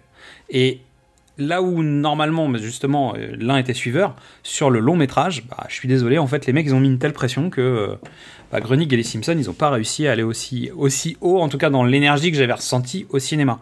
Mais c'est vraiment un titre complètement personnel. hein. Voilà. Euh, Qu'est-ce que j'ai d'autre dans les dans les petites anecdotes? Ouais, j'ai pas grand chose. Si, j'ai, mais c'est un truc qui a rien à voir avec le film. Euh, tu connais la training montage, donc la chanson de Team America. Montage Oui, le montage Donc évidemment, je me suis remis sur South Park, donc euh, j'ai revu donc les épisodes post-Covid, machin, nan, nan. donc j'ai regardé quelques épisodes, les, les, les longs, en tout cas les, les gros épisodes euh, importants, je les ai vus, et je me suis remis dans la série, donc j'ai fait la saison 6 et 7, euh, et je suis tombé sur l'épisode Week-end de ski à Aspen, où j'ai découvert que finalement, Training Montage, c'est dans South Park, et ça a été remis dans Team America, bah et pas le contraire. Et j'étais dégoûté. Même si j'adore ce morceau, hein, peu importe. hein. Puis tu nous connais, on a fait des émissions sur Rocky Balboa, donc training montage, nous on est, on est pour. hein. Euh, et qu'est-ce que j'ai d'autre à part ça Euh, Non, j'ai juste une petite anecdote, mais de prod, où en fait, euh, la, la seule fois où ils ont raté leur deadline de livraison, c'est un jour où il y a une coupure de courant au studio, mais sinon ils n'ont jamais loupé une livraison, malgré euh, le, le délire. Je vous invite clairement à, voir, hein, j'en ai parlé tout à l'heure, le Six Days to Air, qui est vraiment euh, sur la production d'un épisode pour voir le, le, le- délire. Et comme je disais à Mystery, en fait, finalement, on est très Parker et Matt Stone à notre, à Ah notre bah, façon. Clairement, quand c'est moi qui dois faire les montages, on est à peu près dans les mêmes délais. Hein. Et je me suis senti très très Parker. Mais en même temps, en fait, il peut pas bosser sans Matt Stone. Donc finalement, bah, je trouve que ça nous ressemble un peu. Alors, à un autre niveau, évidemment, on n'a rien inventé. hein, mais euh, voilà, je. je- Voilà. Je- je- mais merci d'être merci d'être mon Matt Stone, en fait, c'est important. Mais, mais en même temps, tu vois, voilà, il y a- il- il y a- c'est quand même des mecs avec beaucoup de succès qui n'y arrivent pas. Donc, euh, et beaucoup de succès et beaucoup de moyens. Et ils ne fonctionnent que comme ça. Donc, tu peux pas, tu te doutes bien que moi, ça, j'y arriverai pas non plus. Non, mais ce qui est génial dans ce documentaire, c'est que tu te rends compte à quel point Trey Parker a besoin de se mettre en danger Ah, pour produire. C'est-à-dire qu'en fait, je pense que un. Et, et pourtant, tu vois l'historique de ce qu'ils ont fait, les, les films, les machins, les trucs. Le mec, il, il bosse. T'as pas le choix, en fait. T'es obligé de bosser pour en arriver là où il est. Et pourtant, t'as l'impression que le mec est. Comme il a peur de procrastiner, en fait, il se met des délais impossibles pour que ça tienne, en fait. Mais non, mais il a pas peur de procrastiner. C'est la, pro- il procrastine. C'est, on est comme ça. C'est la procrastination. C'est le cerveau qui gère le stress en ne faisant pas. Voilà, mais après, il produit quand même et il pond et euh, c'est assez marrant. Et surtout, il finit l'épisode en disant Ouais, c'est de la merde, il est nul et machin. Ah bah, et en fait, en gros, il, t'as l'impression qu'il est jamais content en fait. Mais, ils sont, mais c'est le secret. Je veux dire, eux, Dan Harmon, Dan Harmon, il, il racontait, il y a un, sur, euh, la- je crois, la deuxième saison de Community, il y a un de ses scénaristes qui raconte, il dit, euh, bah, ah, j'étais pas content de moi, donc je suis allé le voir. Il dit, mais comment tu fais quand, parce que là, bon, le- les délais sont les- ce qui sont, j'ai rendu ça, mais, euh, et Dan Harmon, il fait, bah, tu fais comme moi, hein. Tu fais de la merde et puis tu bois pour oublier. puis tu recommences la semaine suivante et tu referas de la merde mais moins merdeuse. Attends, attends, attends, il y a quelque chose qui tape. Attends. Ah oui, mais c'est mon placard à théorie Ah là. bah oui. Il, y a- il y a- il- il est, il est plein. Alors, euh, donc qu'est-ce qu'on a mis dedans? Ah, J'ai mis donc le sujet numéro 5, avec Cartman, hein, donc avec sa puce Voilà. électronique et les, les- les- les scientifiques qui ont fait des, des tests sur lui. Ensuite, j'ai quoi? J'ai Winona Ryder, deux fois avec sa raquette, mais bon, on s'en fout. Ensuite, j'ai quoi? J'ai ah, une théorie qui dit que le, un autre monde va venir chez nous pour nous envahir. Et pour terminer, un petit garçon euh, issu, bah, un enfant issu d'expériences scientifiques, va défoncer la gueule de tout le monde pour les renvoyer dans leur pays de merde. ah bah tiens Hey Mais attends, attends, attends, ça te rappelle rien? Ces petits éléments les uns à côté des autres, là, ça te rappelle pas une série télé sur Netflix? Bah une série Netflix, tu sais, à succès, tu vois Ouais, je crois. ouais.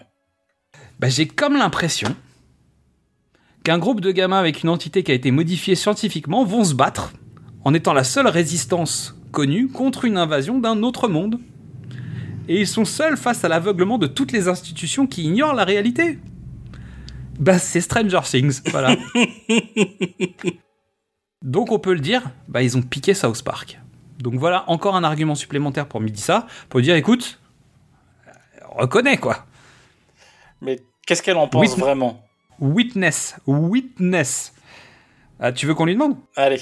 Hmm, alors les enfants, il faut laisser vos camarades s'exprimer, voyez. C'est pourquoi nous allons demander à votre petite camarade Midissa de préparer un petit exposé sur South Park le film, voyez.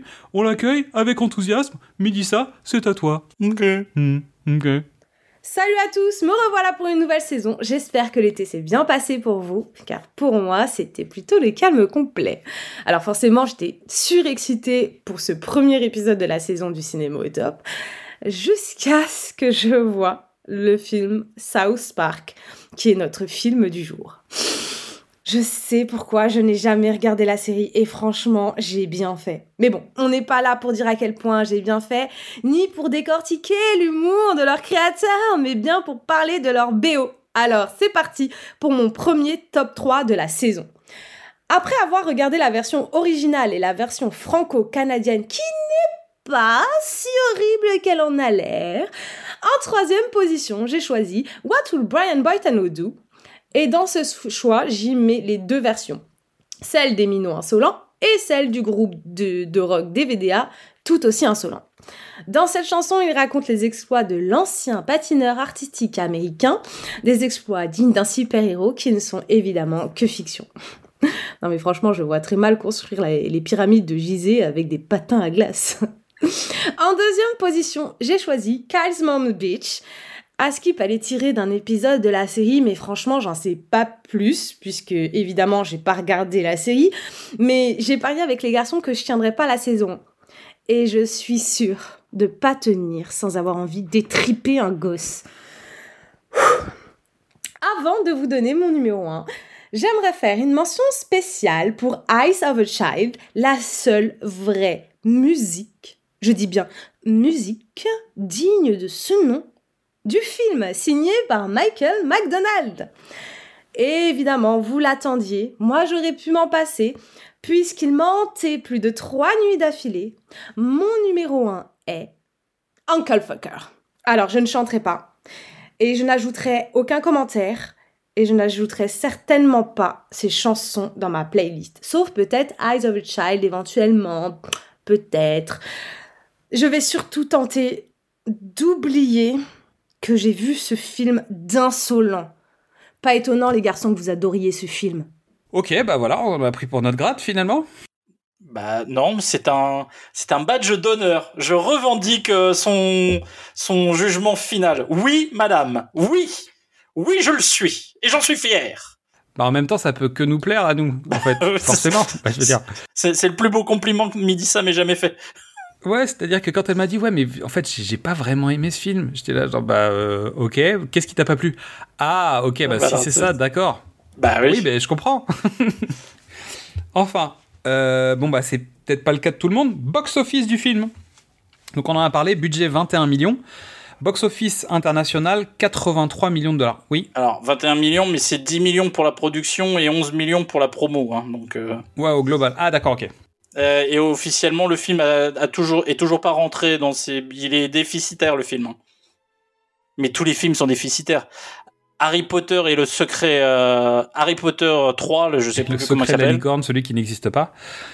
Le, le prisonnier d'Azkaban, c'est le, le- c'est un des films les plus endettés du monde. Tu m'expliques Ah ouais, quand même. Il est vraiment, il euh, jamais il ne fera de profit tellement il a coûté, il a coûté cher. Non mais excuse-moi.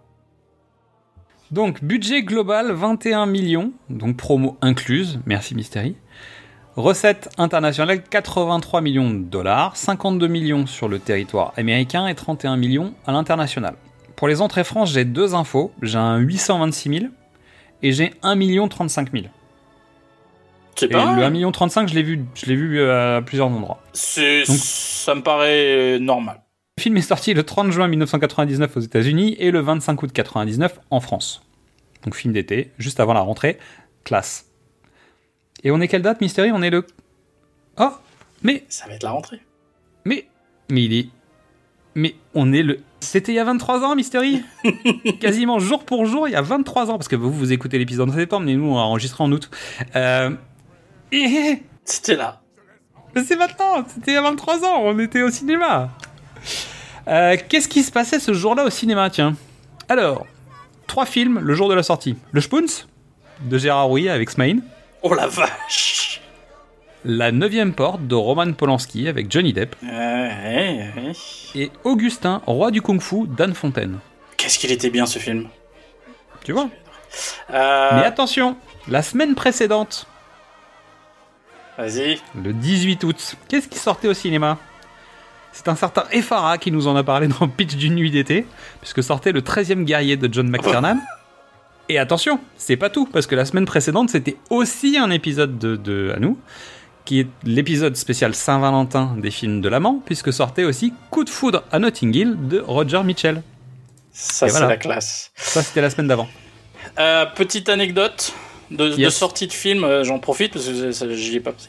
Euh, pendant la production du film, au mois de juin, euh, un vendredi du mois de juin, Matt et Trey euh, arrivent et il y a personne. Mais qu'est-ce qui se passe? Et donc ils vont voir le- les responsables du truc. Il fait bah bah, il y a Star Wars qui sort. Comment ça, il y a Star Wars qui sort Mais euh, c'est- journée de boulot. Et donc ils expliquent Ah non, mais pour tous les animateurs, euh, la sortie de Star Wars c'était un jour férié. Bah oui, pourquoi Euh, bah, il y a Star Wars qui sort. On va pas travailler. Il y a Star Wars qui sort. Bah alors, je c'est les coulisses de ma vie personnelle. Euh, tout le monde sait dans ma boîte que quand il y a un Star Wars qui sort, Tu seras pas je là. ne serai pas là. voilà, c'est tout, c'est comme ça. Alors, je prends en général une demi-journée, mais je reviens avec un t-shirt de Star Wars, donc tout le monde sait. euh, donc tout le monde me dit bon, alors c'était comment? Euh, Voilà. Sauf si je vais les voir la veille au soir ou quoi, mais en général, c'est souvent comme ça que ça se passe. Donc, on l'a dit, le film a été nommé aux Oscars en 1999 euh, en tant que meilleure chanson avec Blame Canada. Donc la chanson a été chantée à la cérémonie par Robin Williams.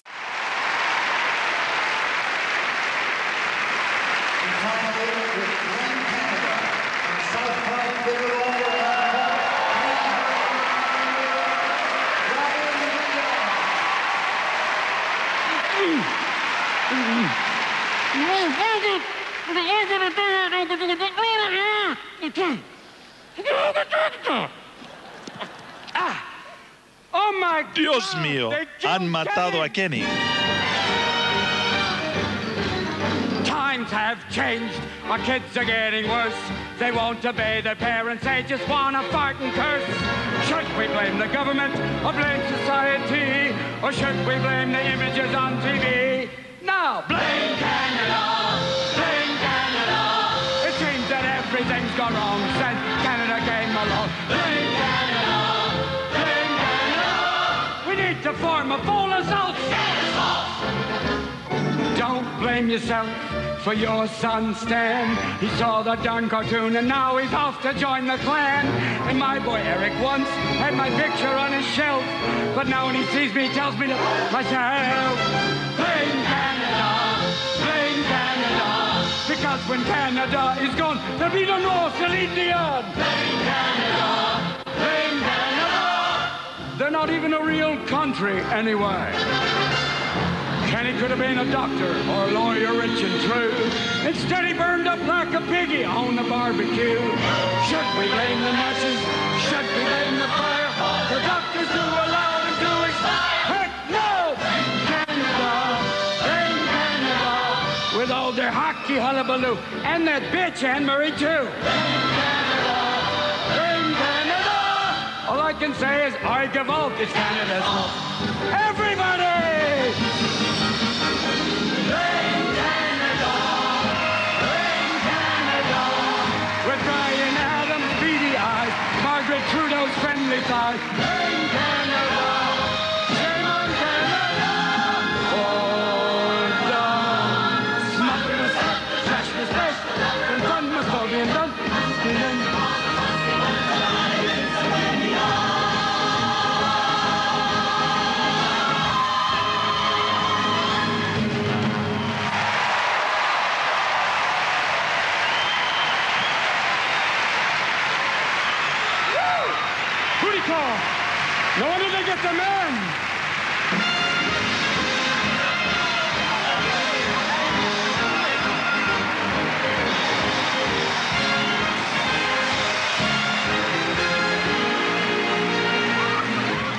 Il semblerait, selon la, selon la, légende, que Anne Murray aurait dû chanter cette chanson, mais qu'elle n'était pas disponible. Et j'ai noté sur un site cette bitch. Alors, non, non, parce qu'à l'époque, euh, je me souviens très bien, à l'époque, les artistes qui créaient les chansons n'étaient pas sur scène. Oui. C'est euh, pour ça que pour ça Beyoncé a chanté en français. euh, c'est des trucs. euh, ça s'est arrêté, ça, a- ça, ça, a- ça a repris. C'est euh, la pratique est revenue. Les artistes viennent défendre leurs chansons. Maintenant, ils font plus que des extraits de chansons euh, ou pas. euh, Ça dépend si t'es Lady Gaga ou pas.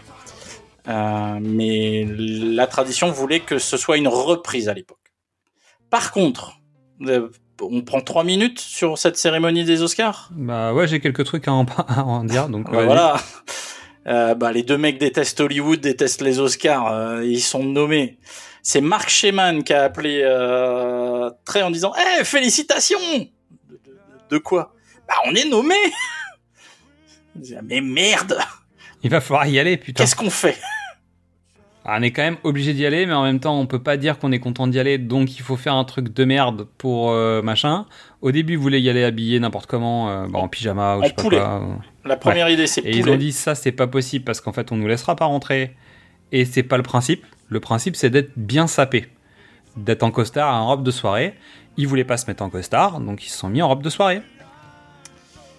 Et pas n'importe quoi. hein. Ah non En fait, Trey porte une robe Versace qui avait été rendue célèbre par Jennifer Lopez, pendant que Matt, lui, portait une robe qui avait été portée par Gwyneth Paltrow. Et le tout sous acide. Ou LSD, ça dépend des versions qu'ils racontent. Des ça, fois ils moi, disent vu pas, les deux, des fois machin, mais Ouais, ils sont pas dans, dans leur état normal. Et surtout, dès qu'en interview on leur demande pourquoi ils sont en robe, ils répondent que la soirée est magnifique. C'est-à-dire Ah, Il y, a des- il y a des interviews, mais extraordinaires. quoi. Donc, bah, ils ont foutu la merde, ils se sont fait engueuler. euh, Il y a des gens qui sont venus les insulter en disant Putain, tu peux pas me faire ça ce soir, c'est ma soirée. Bah, tu vois, des, des, des trucs, euh, bah, des trucs de Bah, crétins ouais. de- d'Hollywood, quoi. Euh, Jenny, alors pas ce jour-là, mais ils ont croisé Jennifer Lopez qui, le- qui, qui est passée juste à côté, qui leur a mis une bonne ruade. Forcément. Et ils ont perdu contre Phil Collins et la BO de Tarzan, You'll Be In My Heart. Ils étaient tellement amusés, fâchés. Ah non, ils- moi dans l'audio commentaire dix ans plus tard, Trey il dit je préférerais ne pas avoir été nommé qu'être nommé et perdre face à Phil Collins. C'est ça. Donc ils étaient fâchés, amusés quand même, au point d'en faire un épisode où Ah bah. Phil Collins est est ridiculisé de bout en bout. L'épisode s'appelle Timmy, évidemment. Euh, même s'ils ont reconnu qu'ils avaient été un peu immatures sur le sujet, mais en gros ils sont, ils sont, ils sont payés euh, Phil Collins. Bah, en même temps, ils le disent, une fois qu'ils sont retrouvés dans la salle, ils se sont retrouvés comme des cons. Ils ont dit merde, maintenant on est en robe et on. Bon, heureusement, l'Oscar. ils étaient en euh, redescente surtout. Non, mais heureusement, le prix a été remis dans la première heure, donc tu vois, Ouais. machin. Puis oui, ils redescendent de, leur trip, euh, ils sont en robe, euh, ils s'emmerdent. Euh, très euh, à, à la certitude que on leur a dit, hein, on leur a confirmé, euh, la retrans les caméras de, de la chaîne de l'époque avaient ordre de ne jamais les filmer. Ok. ah non, mais tu les mets en avant, c'est pas possible quoi. Vraiment, c'est du non-respect tout en étant respectueux, l'air de rien. Parce que finalement, les mecs te disent, bah, on est quand même venu en robe parce qu'on savait qu'il fallait quand même respecter le, truc et pas se faire jeter bêtement. Quoi. Allez, euh, si on a trois scènes à retenir, scène, chanson, euh, moment, tu, tu dis quoi toi? Euh, bah, vous l'avez deviné, Uncle Fokker, Mhm. euh, le clitoris, et une et la, la vanne de Garrison. Euh, voilà. J'avoue. Donc mon moi enfant, donc il y a l'ouverture. C'est-à-dire qu'en fait j'ai tellement été scotché quand ça commence que je me suis dit merde putain qu'est-ce qui se passe, tu vois? Et vraiment j'étais comme les gosses. Tu sais quand tu les vois dans le cinéma à regarder euh, les culs de feu, bah moi j'avais la bouche ouverte à dire putain il faut une comédie musicale les mecs euh, bravo quoi. Euh, donc la chanson sur Brian, bon, Brian Boitano parce que évidemment euh, parce que vraiment je pense à Candeloro moi tu vois. T'es en train de dire putain le gars c'est Candeloro qui va sauver le monde en, en l'an 3000 tu vois. Tu sais quoi? Euh, Non, ce serait Surya Bonelli. Ok, ouais, je vois ce que tu veux dire. Et le pouvoir de Cartman, parce qu'en fait, j'imaginais pas que ces gars connaissaient Dragon Ball Z. Ah, et donc, oui. en fait, j'ai été sur le cul de voir qu'en fait, ils géraient, euh, ils géraient ce- cette culture-là. Alors qu'en fait, euh, on avait une idée que c'était pas encore un vrai sujet aux États-Unis, quoi. Euh, Et ça m'a, ça m'a surpris. C'est-à-dire que été très étonné de voir qu'en fait, ils utilisaient le, le, bah, le manga.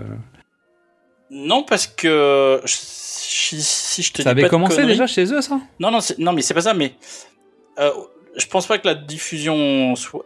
Euh, La diffusion devait être encore confidentielle, mais je sais qu'ils ont fait l'épisode de Chimpokomong qui, qui défonce les saison- Pokémon. euh, C'est la saison 4 ou 5. Ouais, tu vois, ils ça. sont déjà, après. ils sont déjà conscients du, de l'animation japonaise. Ouais, mais l'épisode n'était pas sorti. Bah, ils ont. C'est dans la saison 2, peut-être, tu me diras en même temps.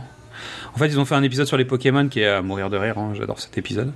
Euh, mais c'est vrai que oui. euh, mais c'était. Je sais pas. Pour moi, c'était pas Mais si évident. le vrai quand je l'ai pris en pleine tête, j'ai fait waouh. Ah ouais, quand même.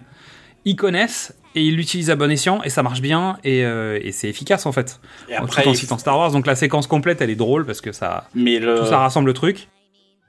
Et puis là, ils le feront beaucoup mieux plus tard avec les super-héros. Et, Bar- et Barbara Streisand, quoi. Et Barbara Streisand. Non, Fight Love, Fighting Love. Ouais. Avec leur putain de chanson. quoi. Alors, il y a une tournée qui est organisée. bah, en fait, il y a un événement qui est organisé pour les 25 ans. Ils font des trucs un peu partout dans le monde. Donc, euh, il y aura un truc à Londres, je crois, pour l'Europe. Et toi, tu m'as envoyé des extraits d'un live. Ouais. Où en fait, ils reprennent les grandes chansons sur scène de, de tout South Park. Parce que finalement, il n'y a pas que le film. Il y a le film. Donc, euh, tu m'as envoyé quoi? Tu m'as envoyé Kelly's Mom Calmum, Avec les extraits euh, du film Ah non, mais ils font tout. Ils font tout. Hein. Ils font. ils Mais font- j'ai vu Lenny sur- Wings, euh, j'ai vu. euh, Sur scène, il y a Primus vient, euh, il, il sert d'orchestre de base. Il y a une visite euh, magique du groupe préféré euh, de très, euh, de non, il y a une visite du groupe préféré de Matt euh, euh, Rush et il joue Closer to the Heart. Euh, et en plus, Rush c'est le- un groupe euh, vraiment euh, influent pour Primus, donc euh, c'était hyper touchant. Bon, Ils reprennent Brian Boitano version, euh, version punk. Bah, le, le, ce- Ah ouais, c'était c'était un chouette Euh, spectacle. Ouais, il y a- l'air d'avoir pas mal de trucs. Alors après, c'est payant, vous pouvez le trouver sur. euh, Il y a des extraits sur YouTube, mais en fait, on peut, on peut acheter le live en fait euh, pour le regarder en entier.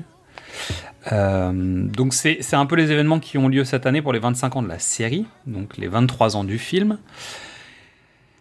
Donc voilà, en gros, j'irai pas plus loin sur tout ce qui est reprise cover et compagnie, puisque c'est pas, pas besoin. Jeux vidéo. Oh là là. Jeux vidéo. Ah, jeux vidéo un petit peu. Ah quoi. bah Pas beaucoup. Pas beaucoup. deux.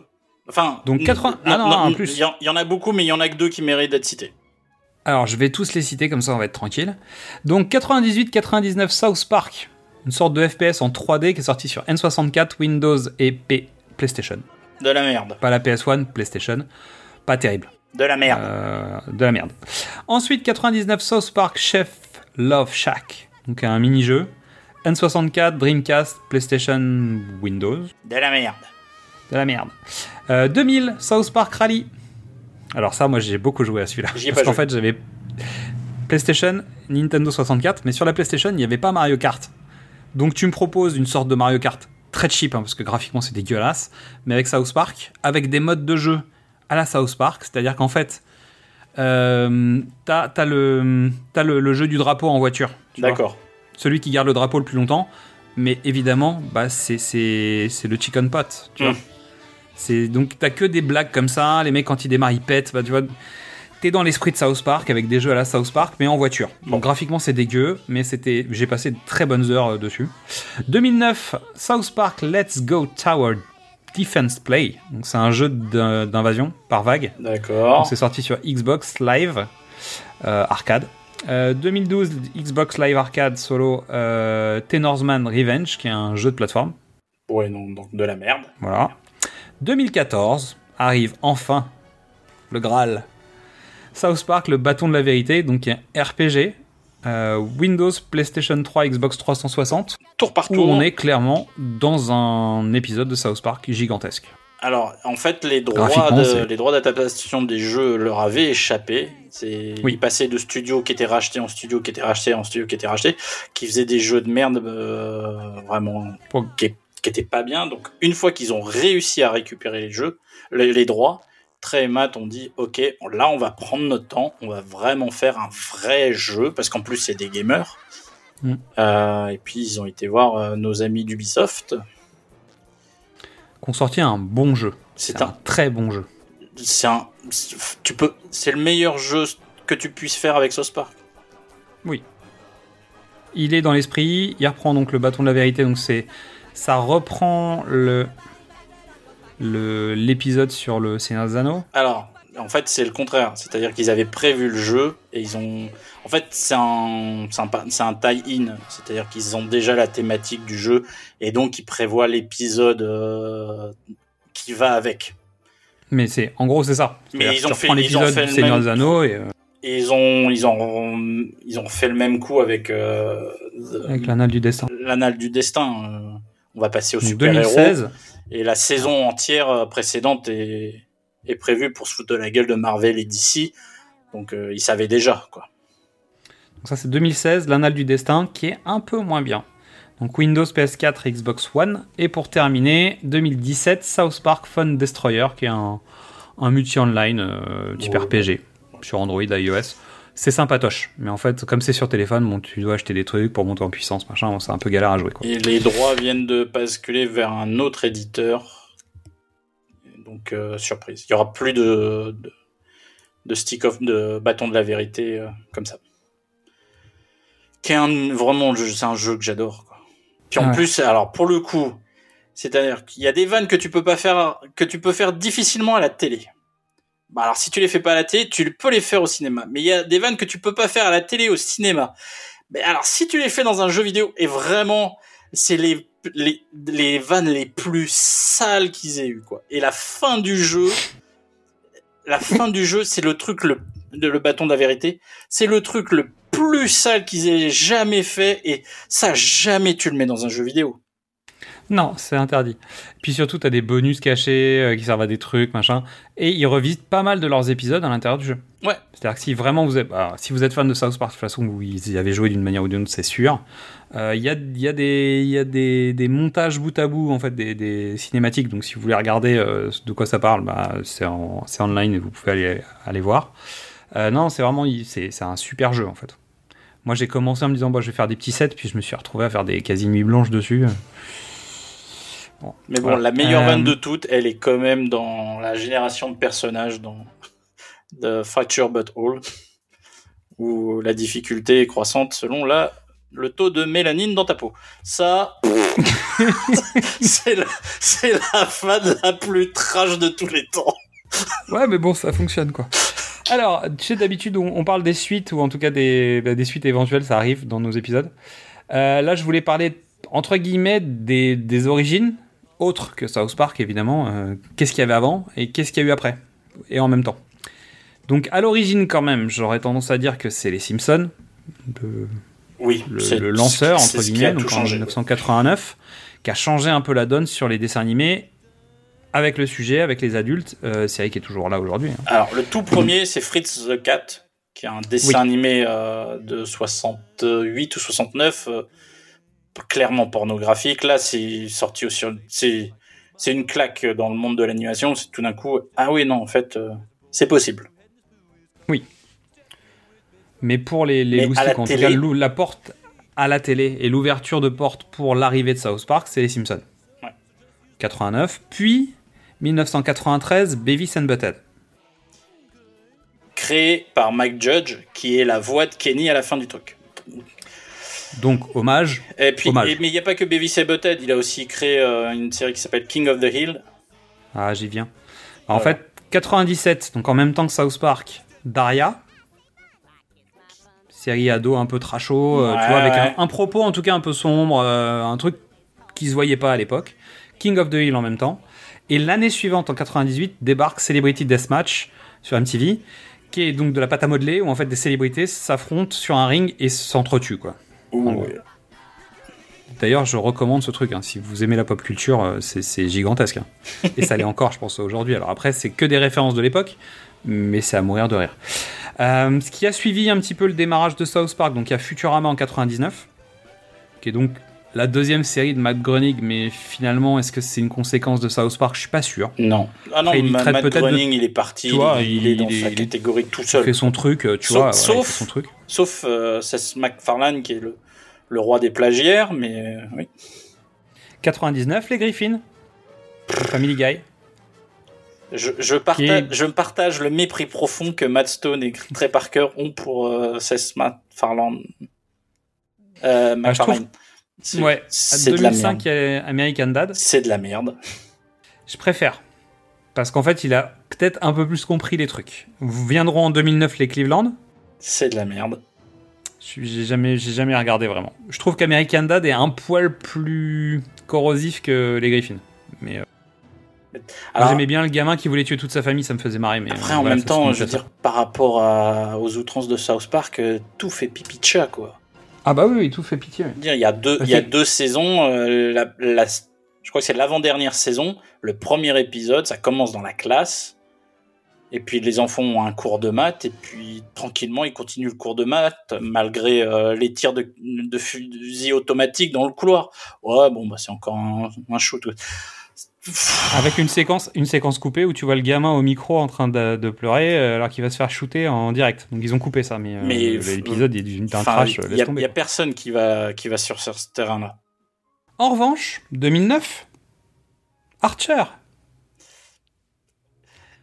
Archer sans South Park, je suis pas sûr. En Ami, fait, ami poditeur, ami poditrice, j'ai l'immense plaisir de vous dire que j'ai con, j'ai converti Xad, que c'était mal barré, ah non, moi je suis, mais je que maintenant, je vais le dire, euh, Xad, ouais. t'es dans la danger zone. Alors, c'était un sujet au chapeau d'un de nos épisodes de, de Qu'est-ce que c'est Bond? Je connaissais pas la série Archer, qui est donc euh, la, la parodie de James Bond version américaine en, en animation. Et je pense qu'Archer n'existe jamais s'il n'y a pas South Park. C'est pas possible. Bah, pas comme ça, tu Oui, vois. non. Évidemment, c'est une porte ouverte. Alors, 2013, Rick et Morty de Dan Harmon et Justin Roland. Pareil, Là, oui, là, clairement, Ah, il n'y a pas South pas Park. South Park. Et puis surtout, il y a cette aigreur, parce qu'on en a parlé off, euh, il y a l'aigreur, quoi, du, du, du premier épisode, de je prends un truc que tout le monde aime bien, je vais pisser dessus, je vais cracher dessus, je vais jeter de l'acide dessus, et, et je vais en faire un truc. Qui, qui est le point de départ, en fait, euh, de, de, de Rick et Morty avec, euh, avec Retour vers le futur. Ouais. Et finalement, bah, la rage de Trey Parker en allant faire son film, de Matt Stone en allant faire le film avec Trey Parker, machin, bah, c'est, pareil en fait. Le, démarrage, le, feu de forêt, le truc, euh, tu sais, je mets de l'essence et je l'allume, tu vois, bah, c'est, le même délire. Donc, résultat, je trouve qu'il y a un vrai rapport de filiation, même si euh, les, deux, les deux séries n'ont rien à voir du tout. Oui. Il y a cette rage, en tout cas, il y a cette folie, il y a cette rage, il y a je- le no limit, je m'en fous en fait. Euh, faisons des trucs complètement dingues. Tu retrouves ça aussi chez euh, Robot Chicken ou Chicken Robot. Je, je, Oui. je Robot Chicken. Robot Chicken, c'est oui, il y a. Tu peux être en colère en animation. C'est bizarre. Ça. prend du temps, faut être patient, mais tu peux être en colère.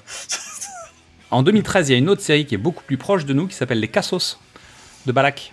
Ah oui, c'est clair et net. Ouais. Et les Cassos, Et les bah, je suis Cassos, désolé, hein, mais c'est South Park quoi. Euh, on fait un coup. Bah, c'est pas, c'est, c'est pas lié, tu vois, c'est pas lié au truc, c'est juste dire en fait, s'il y a pas South Park, il y a pas les Cassos. C'est une, c'est une suite logique. Et ça fait du bien parce que moi j'adore cette série, hein, donc euh, salut à toute l'équipe, et les voix et machin et les copains. Big up à Karim. Euh, euh, voilà, c'est un, ami- c'est un ami perso, donc moi je fais des big up. euh. Voilà, fais des bisous. Euh, 2014, j'ai noté Bojack Horseman. 2017, Big Mouth. 2018, Désenchanté. 2018, Final Space, que je trouve euh.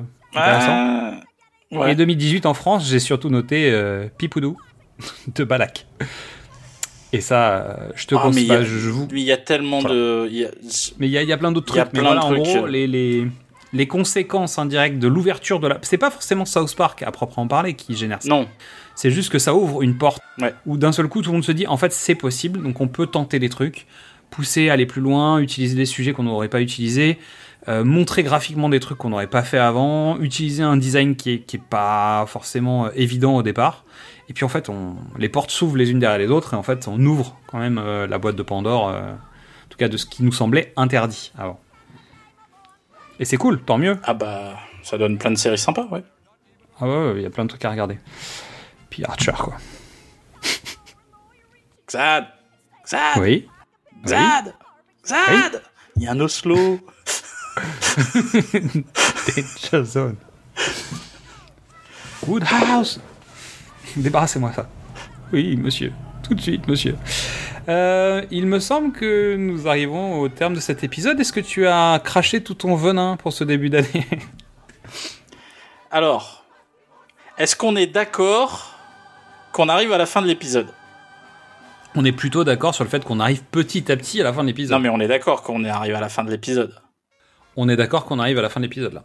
Parce que moi, mon, le- mon pote Olivier, qui quelquefois euh, participe, euh, a pas pu participer cet été, mais c'est ma faute, me dit que généralement je dis trop, on est d'accord. Mais on est d'accord que je le dis pas tant que ça, on est d'accord.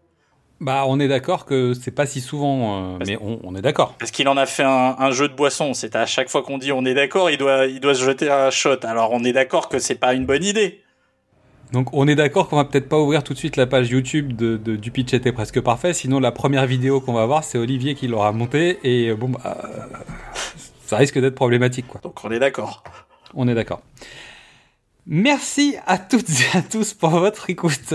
Alors tu vas voir, tu m'as mis dans le jus. Ainsi débute notre troisième saison et nous sommes très contents de continuer cette aventure avec vous, avec eux, avec toi et même avec toi aussi.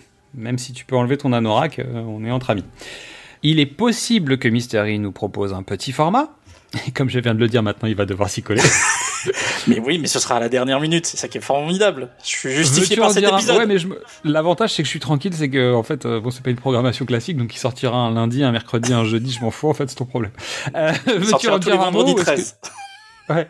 Veux-tu en dire un mot Est-ce que tu veux esquiver la question Euh, non, on va s'intéresser euh, aux métamorphoses dans le cinéma fantastique et d'horreur.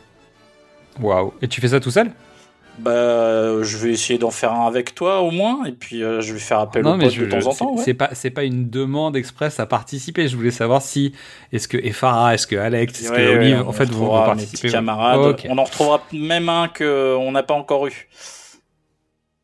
Un Mr. J. Ah ouais. Ah ouais. C'est mon objectif de l'année. Ah, c'est c'est un bel objectif. Moi, j'ai eu Yann cette année, donc c'est bon. On a parlé des Spice Girls. Ok, j'ai donné de ma personne, mais j'ai eu Yann. Euh, donc, euh, le mois de septembre, c'est aussi le moment de reprendre les bonnes habitudes. Alors, vous pouvez découvrir ou redécouvrir tous nos formats. du cinéma au top, précédemment sur vos écrans, Qu'est-ce que c'est bon, les films de l'avant, les films de l'amant, et notre superbe collection de l'été, Pitch du Nuit d'été, dont le titre est de Mystery quand même. Merci, merci. On dit tout le temps que, tu vois, mais il faut quand même rendre à César ce qui lui appartient. Elle est longue cette conclusion, et tu sais quoi? Bah fuck, j'en ai rien à foutre. Euh, allez, c'est la troisième saison qui commence, et on va lancer un petit concours sur nos réseaux sociaux pour gagner un t-shirt South Park. Voilà. Bah, ça- Euh, On est d'accord. on verra, comme ça vous allez pouvoir choisir le modèle, euh, garçon, fille, machin. On va, on, va, on va faire ça. Donc pour ça, suivez-nous sur les réseaux sociaux, Facebook, Twitter, Instagram et TikTok. Je sais, je m'en occupe pas bien, mais euh, bon, bref, ça prend plus de temps. Vu l'été, on vous a sorti plein d'épisodes, j'ai eu autre chose à faire. hein. Voilà. Donc on fera passer un message prochainement avec les règles du concours, etc. etc. Abonnez-vous sur nos flux, Apple Podcast, Podcast Addict, Deezer, Spotify ou sur notre newsletter Ocha pour ne rien rater de nos épisodes. Notez-nous et surtout commentez-nous parce que c'est grâce à ça qu'on peut remonter dans les recommandations et qu'on peut toucher d'autres personnes. Et surtout, surtout, surtout, venez nous parler sur les différentes plateformes parce que c'est ce qui compte. Avant tout, c'est transmettre notre amour du putain de cinéma et des putains de films. Alors, je transmets les messages à Mystery, parce que vous savez, Mystery est jamais sur les réseaux Je suis sociaux. pas sur les réseaux sociaux. Euh, Midi, ça est là, Steph est là. Venez nous parler, en fait, on est là. Et je parle avec des gens, là. Euh, Alors, l'été a entraîné forcément plein de discussions, parce qu'on a, on a fait venir plein d'invités. Euh, mais venez, on est, on est à votre disposition. On vous insulte pas trop. Normalement, bah, j'espère, je souhaite. Après cet épisode, je suis pas sûr. Normalement, on a utilisé toute notre quota de, de gros mots et d'insultes et de machin de, de l'année. Bon, on est en septembre, ce qui est, ce qui est plutôt pas mal. Et sur ce, on va vous dire à très bientôt dans vos oreilles. Ça trouve le cul Shut your fucking face, Uncle Fucker. You're a cocksucking ass licking Uncle Fucker. You're an Uncle Fucker, yes it's true. Nobody fucks uncles quite like you. Shut your fucking face, Uncle Fucker. You're the one that fucked your uncle, Uncle Fucker. You don't eat or sleep or mow the lawn, you just fuck your uncle all day long. Hmm.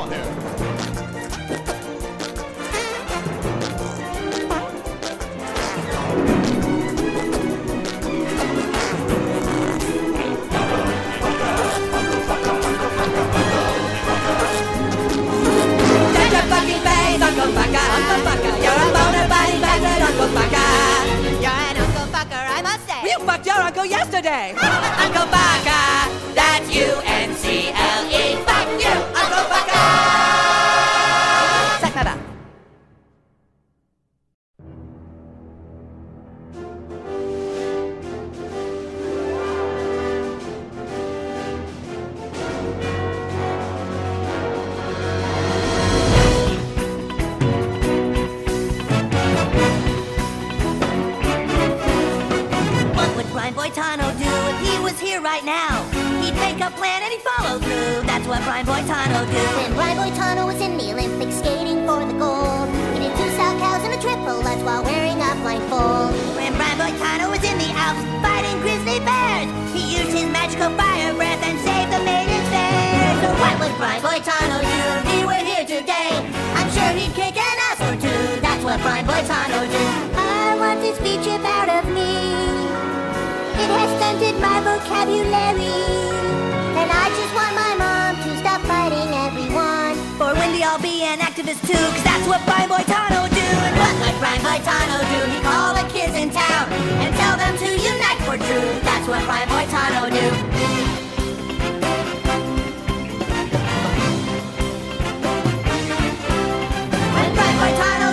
To the year 3010, he fought the evil robot king and saved the human race again.